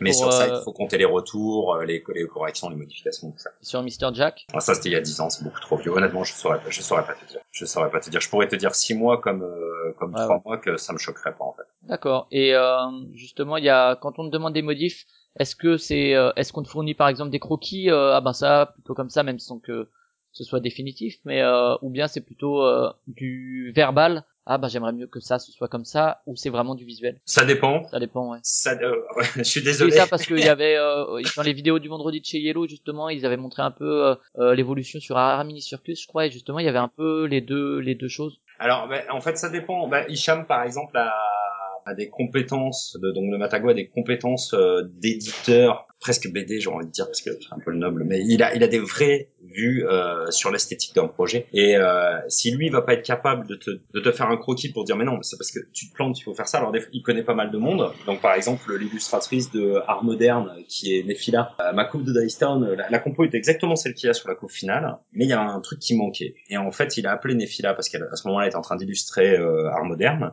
Il lui a dit bah j'ai un, un, copain qui est en train d'illustrer ce jeu, mais il a un problème avec cette couve. La couve me plaît bien, mais il manque quelque chose. Et en fait elle a donné juste une espèce de, déformation de focale qui était euh, géniale. Elle a retouché mon croquis et, et, et de suite ça a tout débloqué quoi tu as euh, d'autres éditeurs, mais par, exemple Philippe Noura, l'éditeur de Funforge, est un type qui d'une compétence incroyable en termes de, de, de visuel, puisque c'est un, ancien, graphiste euh, comme Cyril Dojon de chez Days of Wonder, et forcément du coup c'est un type qui a un avis et une vraie, euh, enfin il, il, il, est, très incisif sur, il sait ce qu'il veut, il, il, sait tout à fait ce qu'il veut, comment ça doit être, etc. C'est, c'est et alors du coup bah c'est ce genre de personne qui est capable de te renvoyer un croquis d'une compo, etc. Mais ma méthode de travail à moi, c'est d'envoyer alors des croquis, un croquis, de l'illustration en cours, que ce soit une carte, une couve ou un plateau, j'envoie un croquis. À partir de là, ce croquis va être modifié, euh, bah, complètement transformé ou juste modifié, amélioré, etc. en fonction des retours que l'auteur ou l'éditeur, si l'auteur est impliqué, ou que l'éditeur me fait, les retours que l'éditeur me fait. Et, euh, et ensuite, euh, je passe le dessin au propre. Une fois que le dessin est au propre, je demande validation. Et à partir de là, je passe à l'étape couleur. Est-ce que dans les apprentissages que tu as pu faire de ta t'es plus ou moins autodidacte quand même dans l'ensemble? Tout à fait. Ouais, est-ce que euh, tu as dû apprendre des nouvelles techniques, soit te former euh, spécifiquement sur des techniques, ou euh, c'est du réinvestissement que tu as mis en place en faisant quelques quelques essais de ton côté? Euh, alors des essais de mon côté en fait comme comme on le disait plutôt dans l'interview où je me suis retrouvé à devoir travailler assez vite pour euh, pour gagner ma vie et donc beaucoup et donc j'ai jamais eu trop le temps d'apprendre j'ai appris sur le temps en fait entre guillemets. Alors pour ça je, je dois remercier euh, parce qu'on était en contact via internet sans s'être jamais rencontrés puisqu'on s'est rencontrés des années des années plus tard alors qu'on était déjà potes du coup mais on s'est rencontrés en vrai c'était Mathieu Lessen donc Annie qui m'a donné moi à l'époque quand j'ai fait Mr Jack en fait le dessin à l'époque de une ombre sur Whitechapel le dessin est fait au papier. J'ai scanné la couleur est faite à la souris à moitié à la souris, à moitié à la tablette graphique qu'on venait de m'offrir pour mes 30 ans. Euh, donc c'était euh, voilà. Et du coup en fait, euh, en discutant avec euh, et sur Photoshop et en discutant avec Mathieu Lessen via le café salé à l'époque, puis via Skype, etc. On a sympathisé, on est devenu potes et il m'a donné plein de conseils sur Painter et, du coup j'ai basculé sur Painter à ce moment-là. Et du coup bah, j'ai appris forcément sur le en, en, illustrant des jeux, bah, forcément, bah, il y avait plein de dessins que je jetais euh, Et est-ce que tu as des influences, des modèles, que ce soit dans le monde du jeu ou pas du tout au niveau en termes d'illustration? Oui, oui, oui, bah déjà en termes de la BD, puisque c'était euh, c'était mes modèles depuis que j'ai 8 ans. J'ai de la BD depuis que j'ai 8 ans parce que je suis d'une famille euh, où on a toujours baigné dedans. Euh, ça va de Gottlieb à Hugo Pratt en passant par Herman, Giraud, c'est causé, enfin c'est très varié. Il y en a vraiment beaucoup. Dans le jeu de société, clairement, je j'ai toujours été un admire, j'ai toujours admiré le travail de Julien Delval, même si de Days of Wonder, donc il fait les Aventuriers du Rail, je fais la table ronde, etc. Même si je suis pas forcément fan à titre personnel de son style entre guillemets j'admire sa capacité à, à, faire un rendu parfait pour le jeu de société. C'est absolument incroyable. Et puis ses originaux sont à tomber par terre. Hein. J'ai deux originaux de lui, euh, de, des Chevaliers de la Table Ronde. C'est du tradi, c'est magnifique. Mais c'est surtout que quand tu prends un jeu des of il est parfaitement jouable. C'est incroyable. Il y a une harmonie entre l'aspect graphique, euh, technique de la mise en page, etc., et des illustrations qui est absolument incroyable. Et, et pour ça, j'adore son travail parce qu'il est parfaitement lisible à un mètre de distance, etc. J'adore ça, vraiment, j'adore ça. Et sinon, bah, à l'époque, c'était François Bruel que j'admirais. Euh, François Bruel, donc qui est l'illustrateur euh, de, de lui de, de, qui a fait Camelot chez euh, chez Asmodée, mais qui faisait Shazam chez lui-même, qui a fait pas mal de jeux. Franck Dion aussi, même si on est dans des styles complètement différents, c'est des c'est des gars que je trouve incroyablement forts. Moi, le Mare Nostrum de, de Franck Dion, même le, le, la première version de Chevalier la Table Ronde de Franck Dion est, est quelque chose que je trouve absolument magnifique. Quoi. Et en termes de peintre traditionnel ou quoi, t'as des préférences ou des ou ah, dans, dans la BD, etc. Un peu le. J'ai une grosse grosse culture euh, d'histoire de l'art parce que mon cursus scolaire était dedans et parce qu'à un moment j'ai même euh, imaginé euh, qu'elle l'espace de quelques quelques temps euh, d'être artiste entre guillemets. mais non non, je. te considère pas comme tel. Non non, enfin pas artiste. Je te parle d'un artiste genre peintre justement, hein, je, ou sculpteur ou photographe. Enfin illustrateur, c'est évidemment c'est un artiste entre guillemets, mais voilà on va dire pour auprès du grand public la notion d'art comme le peintre si tu veux j'ai oui j'ai failli être ça à un moment je pas si j'en aurais eu le talent mais euh, mais j'ai failli être ça mais ça, ça j'ai toujours été beaucoup plus petit Mickey et trucs euh, rigolos que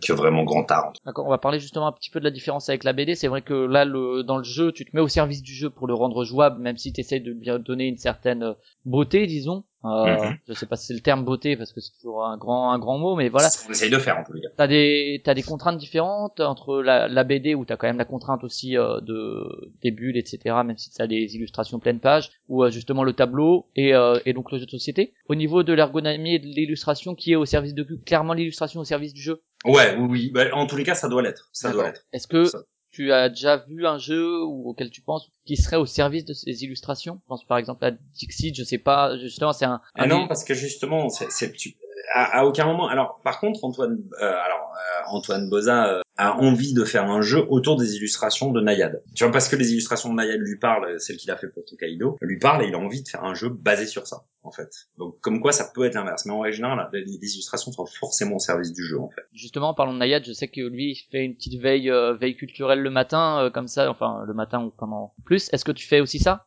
Euh, justement, tu parlais de café salé, des viandards ou autre. Non, assez peu en fait, assez peu parce que je j'ai tendance à pas trop savoir m'arrêter et donc du coup si je me lance là-dedans malheureusement je perds un temps absolument fou. J'ai déjà mille façons de perdre du temps euh, dans la journée alors si en plus je, je commence à, à faire des galeries d'images et tout comme ça je, je bosse jamais. D'accord. Et au niveau du donc tu travailles forcément sous contrainte, la contrainte du jeu. Quel cadre, comment tu t'imposes ce cadre euh, Comment est-ce que tu arrives à te à te limiter dans la frustration justement du fait de vouloir faire un truc qui claque pour toi, mais que tu sais que ça va pas être possible dans le cadre du jeu de société. Comment c'est naturel parce que aujourd'hui finalement t'as l'habitude ou?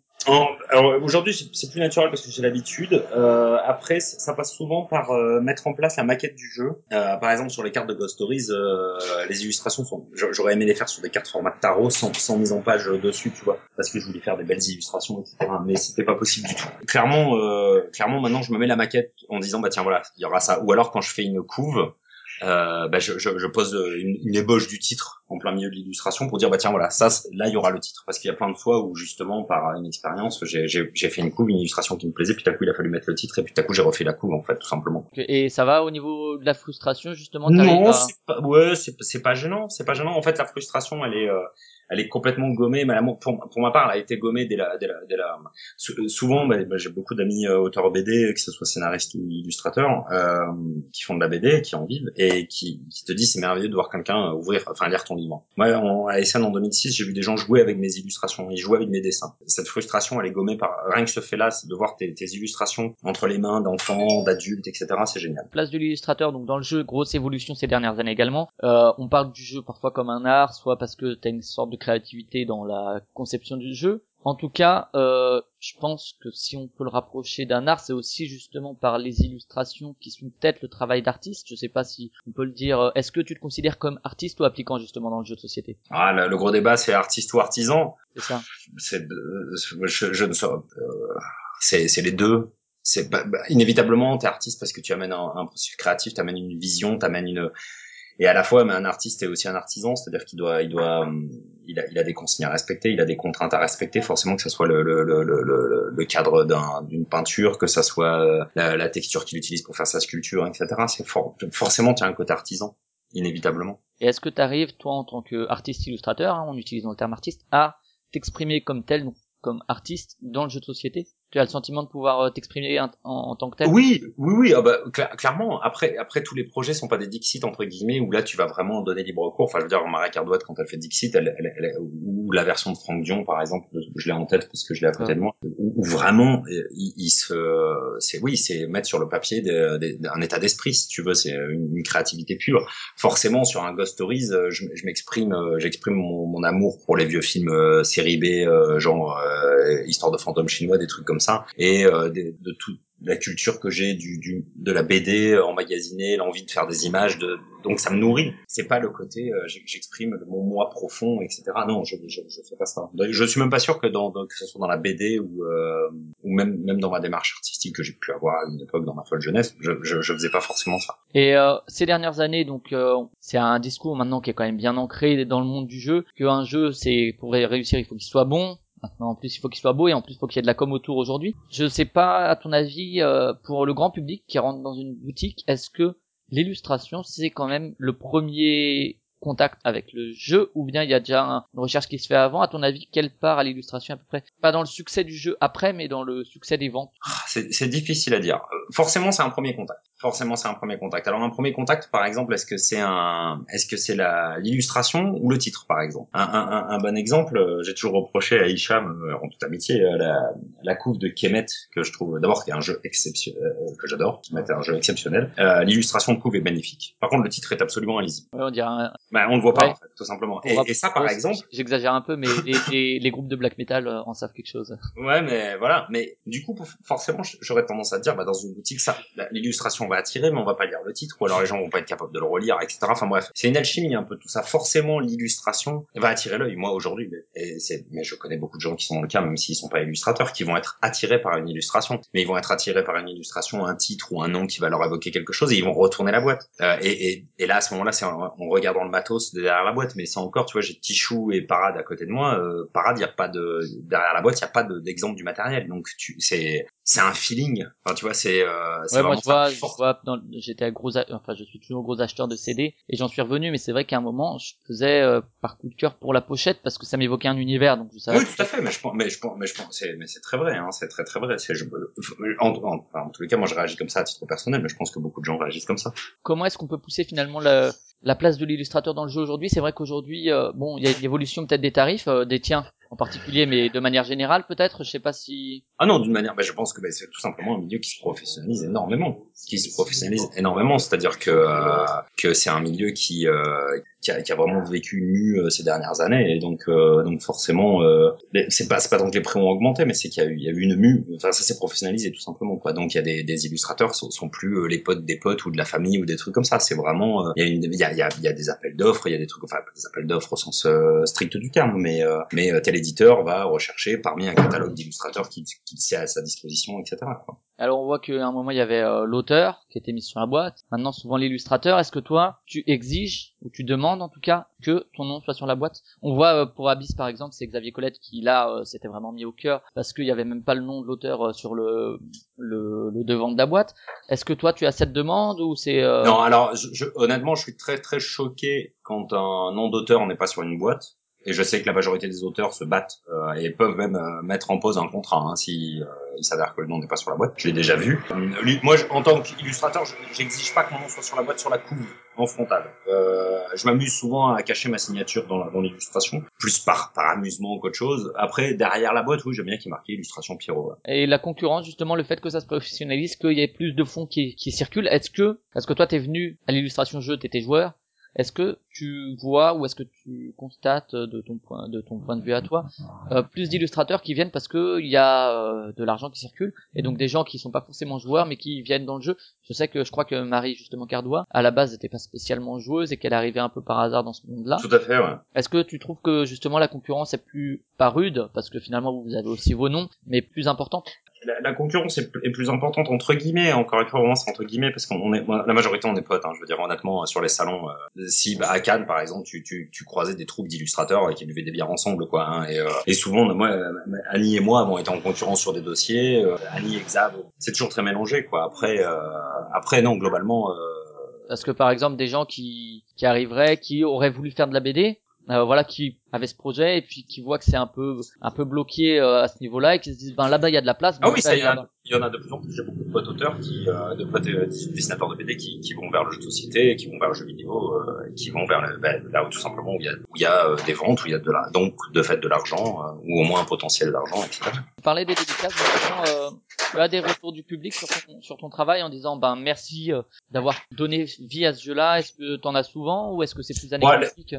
Moi, les dédicaces, c'est vraiment euh, une des raisons pour laquelle je fais ce métier d'illustrateur. Hein. J'ai toujours euh, dans la BD, je, voulais faire de la BD parce que je voulais faire des dédicaces parce que c'était quelque chose que j'adorais euh, quand j'étais gamin. J'adorais aller faire dédicacer mes albums. J'ai commencé assez tôt. Euh, j'étais pas du tout un collectionneur, un chasseur de dédicaces, mais j'aimais vraiment ça. J'aimais avoir le, contact avec l'auteur, j'aimais discuter avec, etc.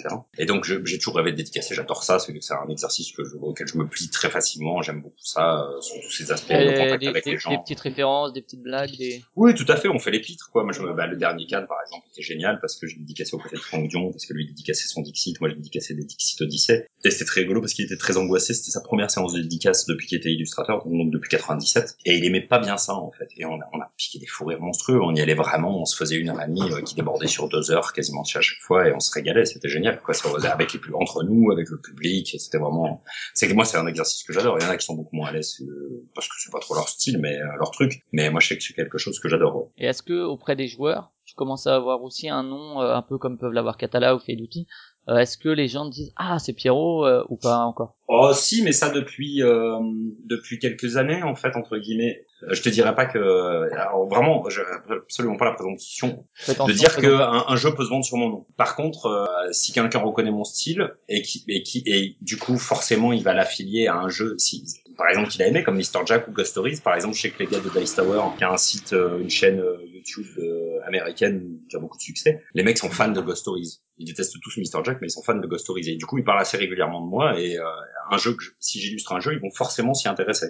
Parce qu'il l'associent à Ghost Stories en fait. Ok, on va passer à des questions en vrac, tu réponds, enfin des réponses vraiment rapides, soit oui, non, tu peux éventuellement pousser un peu si tu penses que c'est nécessaire. Tu peux aussi répondre de façon inversée, ironique, euh, faire mm name dropping ou non, euh, tu peux dire Joker. Est-ce qu'il y a un auteur détestable que tu refuserais d'illustrer? Euh, oui. Un éditeur avec le rêve, lequel tu rêves de travailler? Oui. Ah, ça pour le coup, bah, en fait, de, tous les, alors bah il y a, y a Ravensburger, il y a Days of Wonder, il y a, y a. Enfin, c'est des éditeurs, Gameworks, c'est des éditeurs. Euh, des éditeurs qui, qui ont fait des jeux qui me font rêver, qui m'ont fait rêver, et, ou alors qui ont une ligne éditoriale que je trouve géniale, et donc forcément t'as envie de bosser avec moi. Un auteur que tu rêves d'illustrer? Ouais, que j'ai toujours pas fait, c'est Serge Laget. Serge Laget qui est un vieil vieil ami et que j'adore. Euh, Serge Laget, je... et c'est le, j'ai envie de dire c'est le seul. c'est le. J'avais euh, au début de ma carrière, bah, je voulais euh, Feduti, Catala, Mont Blanc, euh, bah, du coup Boza, mais Boza, on s'est plus rencontrés en même temps en fait. Euh, devenu auteur de jeux en même temps moi je devenais illustrateur, mais il y avait Fraga, voilà, il y avait des, des auteurs comme ça. Je me disais bah tiens, je les, je les coche, mais comme Antoine Boza fait euh, avec les éditeurs, quand euh, Antoine Boza a signé chez les Wonder, hein, c'était euh, comme un, un, check, quoi. C'était voilà, je l'ai fait. Mais moi, il y a Serge Lager, voilà, Serge Lager. ta liste à la Kill Bill un peu. Exactement, c'est ma liste de, des trucs à faire que j'ai envie de faire avant de Est-ce qu'il y a un illustrateur avec lequel tu rêves de collaborer et de quelle manière? Alors, euh, ben alors ça c'est ça se fait, ça c'est déjà fait. Bah c'est tout, pas tout selon là, mais euh, on, on, échange beaucoup, que ce soit avec Nayad, Xav, enfin je vais les appeler par leur prénom, c'est plus simple. Xav, donc Nayad, Mathieu, Annie et Biboun, euh, ou Jib, qui sont des vrais vrais vrais vrais copains, ou Arnaud Demeg. Euh, on, on, on adore bosser ensemble, enfin bosser ensemble, c'est-à-dire qu'on on échange. Quand je bloque sur une image ou qu'on a un bloc sur une image, euh, on se l'échange, on se dit ouais, qu'est-ce que tu trouverais comme solution, etc. Euh, après, je vais bosser avec Nayad. Ouais, avec Nayad, on a, on a des grosses envies parce que lui aime beaucoup c'est l'idée de. Alors, c'est toujours pareil. Hein, je, je, pense que Nayad étant à peu près doué, plus, enfin plus doué que moi sur à peu près tous les points, que ce soit sur le dessin ou la couleur, forcément, je vais me retrouver à lui masser les épaules pendant qu'il bosse, quoi. Mais, mais ouais, ouais, on va bosser ensemble. Est-ce qu'il y a un thème que tu adorerais illustrer ou un thème que tu aurais du mal à illustrer justement? Oh, les deux. Il y a des, y des thèmes que je, je serais absolument pas capable de faire. Euh, c'est des trucs très urbains, des trucs genre euh, les aventures du rail, des trucs comme le, magnifique boulot qu'a fait euh, Vincent Dutré sur le dernier Blue Orange là. New York 1900. Voilà, c'est ça. Ça, c'est magnifique. J'en suis absolument. Seven Wonders, par exemple, j'aurais été absolument incapable de le faire. Incapable. Age, of, Steam. Ouais, voilà, Age of Steam. Je... Non, voilà, ça m'a. C'est, c'est, ni mon style de jeu, ni, ni, ni, le genre de truc que je suis capable de faire. Après, des thèmes que je rêverais d'illustrer, oui, oui, euh, de tous les contes des mille et nuits, euh, du, du Simbad, des trucs comme ça. Ouais, ça c'est un, un, vrai, un, vrai jeu avec un bestiaire, avec euh, des, des, objets à faire. Des... Ouais, ça, j'adorerais. Ouais. Un éditeur qui t'a pas payé? Mmh, Non. Un éditeur avec lequel tu as interrompu la collaboration? Euh... Vous aviez commencé à bosser ensemble et puis euh, voilà. Oui, mais alors pour, pour, le coup, c'est plus, c'est plus le projet. Oui, ça arrive, c'est arrivé, mais c'est pas moi, c'est pas de mon fait. C'est, c'est le fait que euh, que le, le projet euh, a été annulé en fait, tout simplement. C'était avec Hurricane, le, le, projet a été annulé en cours euh, et donc du coup on a arrêté euh, à ce moment-là. D'accord, mais jamais un truc où finalement euh, vous arriviez pas vous parce qu'il y a des auteurs qui arrêtent parce que finalement ils n'arrivent pas à trouver un compromis d'édition. Toi, d'un point de vue après, après c'est des égos, après c'est des égos. Il y a, y a des fois où je me suis engagé, je me, assez récemment, il y a deux ans, je crois, je m'étais engagé sur un jeu que je n'avais absolument pas le moyen de faire. Techniquement, j'avais complètement mal jaugé euh, mon, mon, temps de travail dessus euh, par rapport à d'autres projets, etc., qui avaient pris du retard et tout ça. Et du coup, j'avais dit, bah, je laisse tomber, je suis désolé, je, je pose un lapin, vous, vous allez pas vous en sortir avec moi, c'est pas, c'est pas utile. Un illustrateur qui fait du travail de cochon. Oh, c'est dit, non, il y en a pas, ouais. Forcément, Nayad, Nayad, c'est pas terrible ce qu'il fait. Annie, Annie, bah, il, quand il, Annie, il, il fait ce qu'il peut, quoi. Non, après, non, il y a pas de, il y en a, il y a, y a j'ai, j'ai des illustrateurs, des, des, copains, hein, des, voire, voire même amis, qui bossent à mes yeux très très bien, mais dont j'aime pas du tout le style. Ça, et, et, ça n'a rien à voir avec, euh, c'est juste une question. Avec la technique ou quoi que ce soit. Ouais. Euh, est-ce qu'il y a un, un, illustrateur dont tu trouves, trouves le travail euh, un peu conceptuel? Conceptuel. Ouais. Euh, non, pas particulièrement. Pas, pas dans le milieu en fait. Un illustrateur euh, dont tu trouves le travail euh, un peu innovant ou original dans le monde du jeu? Ouais, il y en a plein. Il y en a plein. Il y en a plein. Mais, mais à, à, à vraiment de nombreux niveaux différents en fait tout, je, je, bah, Franck Dion par exemple, c'est un ovni dans le milieu. Il a amené quelque chose qui est absolument incroyable. François Bruel aussi. Enfin, vraiment, c'est à chacun sa sauce. Marie Cardouat a amené quelque chose de, de vraiment euh, tout nouveau, mais parce que le projet s'y prête. Enfin, tu vois, ça, ça pour multiples raisons. Ça, ouais, mais il y a, il y a beaucoup d'illustrateurs qui ont amené quelque chose. Est-ce qu'il y a un projet que tu regrettes? D'avoir fait ou de, de, ne pas avoir pu faire? Euh, Déjà, euh, d'avoir fait, ouais d'avoir fait, oui, bon, Link, enfin, de, de l'avoir mal fait, Link, de l'avoir mal fait, Link. Honnêtement, Link et, euh, et Yggdrasil. Mais Yggdrasil, c'est pour des raisons. Euh, en fait, Yggdrasil a eu deux vies. Euh, il a été fait en deux temps, euh, malheureusement pour moi, parce que c'était une, une période de ma vie euh, personnelle très très très très compliquée. Et euh, donc Yggdrasil a été coupé en plein milieu et, et la deuxième partie a été honnêtement bâclée. Hein, il n'y a pas d'autre mot pour ça, mais j'étais dans une situation personnelle vraiment très très compliquée. Et donc le, le projet est pas du tout à la hauteur de, des ambitions que j'avais mis dedans et de, de, de l'affection que j'ai pour Cédric et Anne-Cécile de, Ludonote, et du travail que j'avais fait en amont avant la, la période difficile. D'accord. Est-ce qu'il y a un projet que tu aurais voulu illustrer pour lequel tu te serais dit ah ouais j'aurais bien aimé le faire celui-là ah oui, il y en a plein, il y en a plein, plein, plein, plein, plein. Euh, mais mais que pour, pour, le coup, c'est rigolo. Des projets que j'aurais pas été capable de faire, moi, genre Seven Wonders, j'aurais adoré le faire parce que puisque c'est un projet magnifique. Euh, Jamaïca, parce que c'est absolument merveilleux, mais j'aurais jamais été capable de faire ce qu'a fait euh, Mathieu. Euh, les Chevaliers de la Table Ronde, parce que j'adore le jeu. Euh, tu vois, c'est ce genre de choses, quoi. Est-ce qu'il y a un projet à côté duquel tu es passé euh, que tu aurais pu faire, mais que finalement, ben, t'as pas fait? Ouais, euh, Zombie. Euh, pas Zombie. City of Horror. D'accord, chez Robocop toujours. Ouais, T'es passé à côté, pourquoi? Pour des questions de timing là aussi? Non, non, non, j'ai, je voulais vraiment le faire parce que bah, j'avais, euh, j'adorais le jeu à l'époque euh, édité par Asmodée. Euh, et euh, tout simplement, Cédric et Thomas trouvaient que ça correspondait pas assez euh, au projet, à leur vision du projet, de ce que j'avais fait comme essai, ne correspondait pas assez à ce que, à ce que eux voulaient, voulaient avoir. Et je regrette énormément parce que bah, d'abord j'adore bosser avec les Belges, j'adore le jeu et euh, j'adore son auteur Nicolas Normandon que j'ai rencontré par la suite. Euh, et ça nous est sorti City of Horror et c'est, devenu un très très grand ami à moi et, euh, et j'aurais adoré illustrer un jeu pour lui. Est-ce qu'il y a un jeu dont tu es spécialement fier? Oui, River Dragon. Quasiment le seul dont je peux te dire que je suis fier à 100%.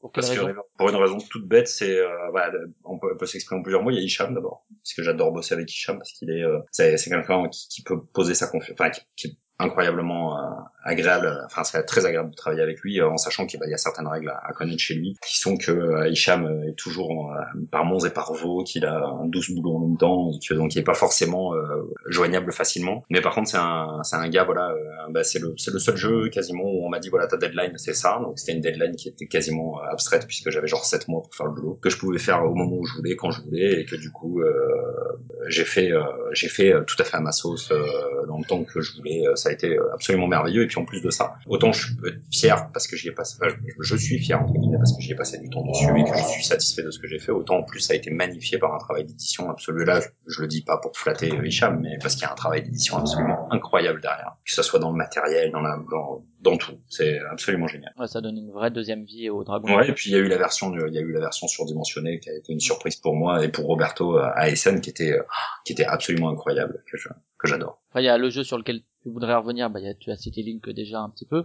Euh, Ouais. Un sur lequel tu... Non, enfin, je voudrais pas revenir sur Link parce que je- encore une fois, je- je- j'estime Oui. que ce jeu ne doit pas être illustré entre guillemets. Euh, des jeux que- euh, sur lesquels j'aimerais revenir, oui, il y en a, y en a quasiment tous. Puisqu'il y a, bah, parce que tu dis, et parce que là je fête mes 10 ans cette année d'illustration dans le jeu de société, que clairement, euh, bah, ton style évolue, ton style, il y a des choses sur lesquelles euh, j'aimerais revenir, ou, ou certains sur lesquels je suis en train de revenir, petit, petit teasing mortel, Ouais. euh, parce que je les traite très différemment, parce que j'ai amélioré ma technique, parce qu'au bout d'un moment on vieillit, on grandit, et on s'améliore. Une autre question de, de Christian. euh, Est-ce que tu as illustré euh, un jeu auquel tu n'aimais pas jouer? Ah, euh, je euh, Rampage, mais pour une raison toute bête, c'est que mon fils adore ce jeu et qu'il est très long à mettre en place et qu'il faut le ranger et que lui ne se préoccupe pas du tout de le ranger. Euh, sinon, non, je crois pas vraiment en fait. Je crois pas vraiment. Il y a des jeux, il y a des jeux auxquels je, je c'est pas c'est pas trop mon, mon, style de jeu, mais comme j'ai eu la chance de pouvoir, il y a des jeux, il y a des jeux que j'ai illustrés comme Dice Town qui sont encore des jeux auxquels je joue très très régulièrement. Ghost Stories, Dice Town, euh, bon Mr Jack moins parce que maintenant ça fait un moment, mais euh, voilà, il y a des jeux Medieval Academy, un jeu auquel j'ai joué énormément à l'état de proto euh, pour le plaisir de jouer, pas pour pas du tout dans le dans le cadre du travail. D'accord. Est-ce qu'il y a des références cachées dans tes illustrations, des références aux francs-maçons, à la CIA, des messages politiques ou sociaux, je sais pas. Alors, euh, politique pas du tout, euh, parce que alors euh, privé très peu. Après des références, ouais, il y en a plein. Il y a des petits Easter eggs, j'en mets tout le temps. Des parlais de potes. euh. oui, oui, il y a ma, ma compagne, mon chien. Il y a, il y a, oui, il y a, de, il y a un peu de tout. ouais. Des références. Bah, dans Akira, il y a plein de références culturelles. Il y a du Akira. Il y a dans Ghost Stories, il y a du Akira. Il y a, voilà, il y a plein de petites références comme ça que je m'amuse à mettre. Est-ce que être illustrateur, ça aide à pécho non, pas vraiment. ouais, peut-être un poil plus que d'être batteur dans un groupe de métalleux. Ouais, mais- t'as les baguettes. Ouais, ah, ouais, peut-être qu'il les baguettes encore, je sais pas. Non, non, ça aide pas des masses. Ça aide pas des... Ouais, c'est pas, pas, pas moins qu'un autre boulot, remarque, tu me mais euh, non, ça, ça- je pense pas que ça soit un argument, c'est pas pour ça qu'il faut faire ce métier. Et euh, justement, les femmes illustratrices, euh, est-ce que euh, ça, bon, il y a Marie Cardois, il y en a d'autres sûrement, mais il y en a quand même moins, j'ai l'impression, d'illustrateurs. Euh, est-ce que tu penses que le travail euh, est différent du point de vue d'une femme euh, ou Ouais, elles sont vachement moins fortes que nous, surtout les femmes. C'est une évidence, quoi. Non, non, je, c'est, c'est une, une vieille blague bien naze euh, que je dédicace à Maëva Cosmic et à Christine, euh, Christine, qui on se charrie beaucoup là-dessus, on s'est beaucoup charrié là-dessus à, à Cannes l'année dernière, cette année. Non, non, c'est, je pense que c'est des Barry Cardois, des Mélanie Fuentes, Christine Deschamps, Maëva Cosmic, euh, c'est la, la dame qui illustre les Gigamon, euh, les Mon, je sais plus, qui est, qui est incroyablement douée. Il y a- non, non, des, des, euh, chez, chez Jeco, il y a beaucoup d'illustratrices, euh, chez, non, je pense que c'est juste, c'est plus une question de thème, je, je pense que c'est plus ça, c'est, c'est vraiment, je sais pas, je pourrais pas t'expliquer, mais je pense qu'il y a des illustratrices, elles sont très très douées, on a, elles ont strictement rien à nous envier, ni l'inverse, je, je pense qu'on est, Si on C'est veut en- finir sur, cette partie, le, le quotidien de Pierrot, c'est euh, tu te lèves vers quelle heure, tu est-ce que et comment ça se passe ta journée en gros, une journée de travail Ah, euh, je me lève vers 7h30, j'arrive à l'atelier vers 8h, je me mets à travailler avec euh, de la musique, vers 10h, 11h, je check sur Trick Track s'il y a un petit live pour euh, animer ma journée, pour me changer un peu les esprits de la musique, je mets en fond sonore euh, la Trick Track TV. Euh, après on mange à l'atelier, parce qu'on ne quitte pas l'atelier euh, pendant 12 heures en règle générale, et on fait une petite partie de jeu, une petite partie de fléchette avec Christopher Leston, le scénario en phase de 3, c'est notre petit exercice du 4 heures. Et puis voilà, et puis on va dire une journée de travail, c'est de 8h à 8h à l'atelier à peu près. Et tu rentres, le boulot c'est fini? Ou t'as encore Ouais, ouais, c'est pour ça que je travaille en atelier. J'ai fait ça pendant à, t'arrives à couper Ah oui, oui, complètement. Bah, il y a des fois où bah, en fait, dans ces cas-là, je reste à l'atelier. Dans ces cas-là, je reste à l'atelier quand j'ai un- quand je suis en période de bouclage, etc. Mis à part si j'ai mon fils euh, dont je dois m'occuper ou à ce moment-là, bah, je, à l'époque, par exemple, quand je faisais Geister Geister chez Mattel, euh, bah, je, j'étais en, en période de bouclage qui tombe en période de vacances scolaires et du coup, je, bah, je, je m'occupais de mon fils dans la journée, j'étais dessinateur la nuit. D'accord. Euh, voilà, c'était très fatigant et j'ai plus l'âge pour le faire maintenant, donc maintenant je limite euh, uniquement l'atelier. D'accord. On va passer aux questions culturelles. La culture, c'est comme la confiture? Mon Mon Alors, fais-moi mal. jeux vidéo ou pas? Oui. Quel, euh, quelques noms? Oh, euh, de Diablo à Quake euh, pour les vieux, euh, à Trine, euh, beaucoup de jeux vidéo avec mon fils, euh, Last of Us, Uncharted, beaucoup de jeux vidéo. J'en ai, j'en ai beaucoup fait, j'en ai beaucoup pratiqué jeune, euh, moins jeune et vieux. Tu recherches quoi dans le jeu vidéo L'immersion, le... Ah, ça dépend, ça dépend vraiment. Je, je, je suis un gros joueur de d'à peu près tous les jeux vidéo. Euh. Enfin, ça ben, je, suis assez peu jeu sportif et encore que des petites soirées foot avec les copains euh, autour d'une pizza et d'une bière, ça me fait rigoler alors que j'aime pas le foot. Donc une petite soirée FIFA, mais ça, ça dépend, ça dépend. En règle générale, je suis plutôt vers le thème, vers l'immersion, vers une aventure, etc. T'as des plateformes de référence sur lesquelles tu préfères euh, jouer? Ah, historiquement, j'ai toujours joué sur PC et puis euh, et puis bah, mon PC vieillissant étant passé sur Mac euh, pour travailler, du coup bah, je suis passé à la console. C'était tout nouveau pour moi. Et oui, donc je joue. Mais je suis un vieux joueur de bande d'arcade et de flipper en fait, donc euh, c'est vrai que je- la console me dépayse pas trop. C'est juste une, une façon différente d'aborder le truc. Au niveau ciné, série? Euh, ouais, les deux. Les, Les deux. deux Quelques pareil Plutôt casanier, plutôt casanier, moins ciné. Mais tu vois, je dis ça, mais j'étais au ciné hier soir pour voir le, le Mad Max. Mais Non, euh, T'as bien mais- aimé? Ouais, j'ai beaucoup, j'ai pris, j'ai pris un kiff monstrueux. Ça m'a rappelé ma jeunesse de, de cyberpunk, de, de, de mes, de mes vieilles parties masterisées par mon petit frère, euh, où moi j'ai joué. Euh, bon, on faisait vraiment Mad Max euh, version cyber. D'accord. Et au niveau des séries?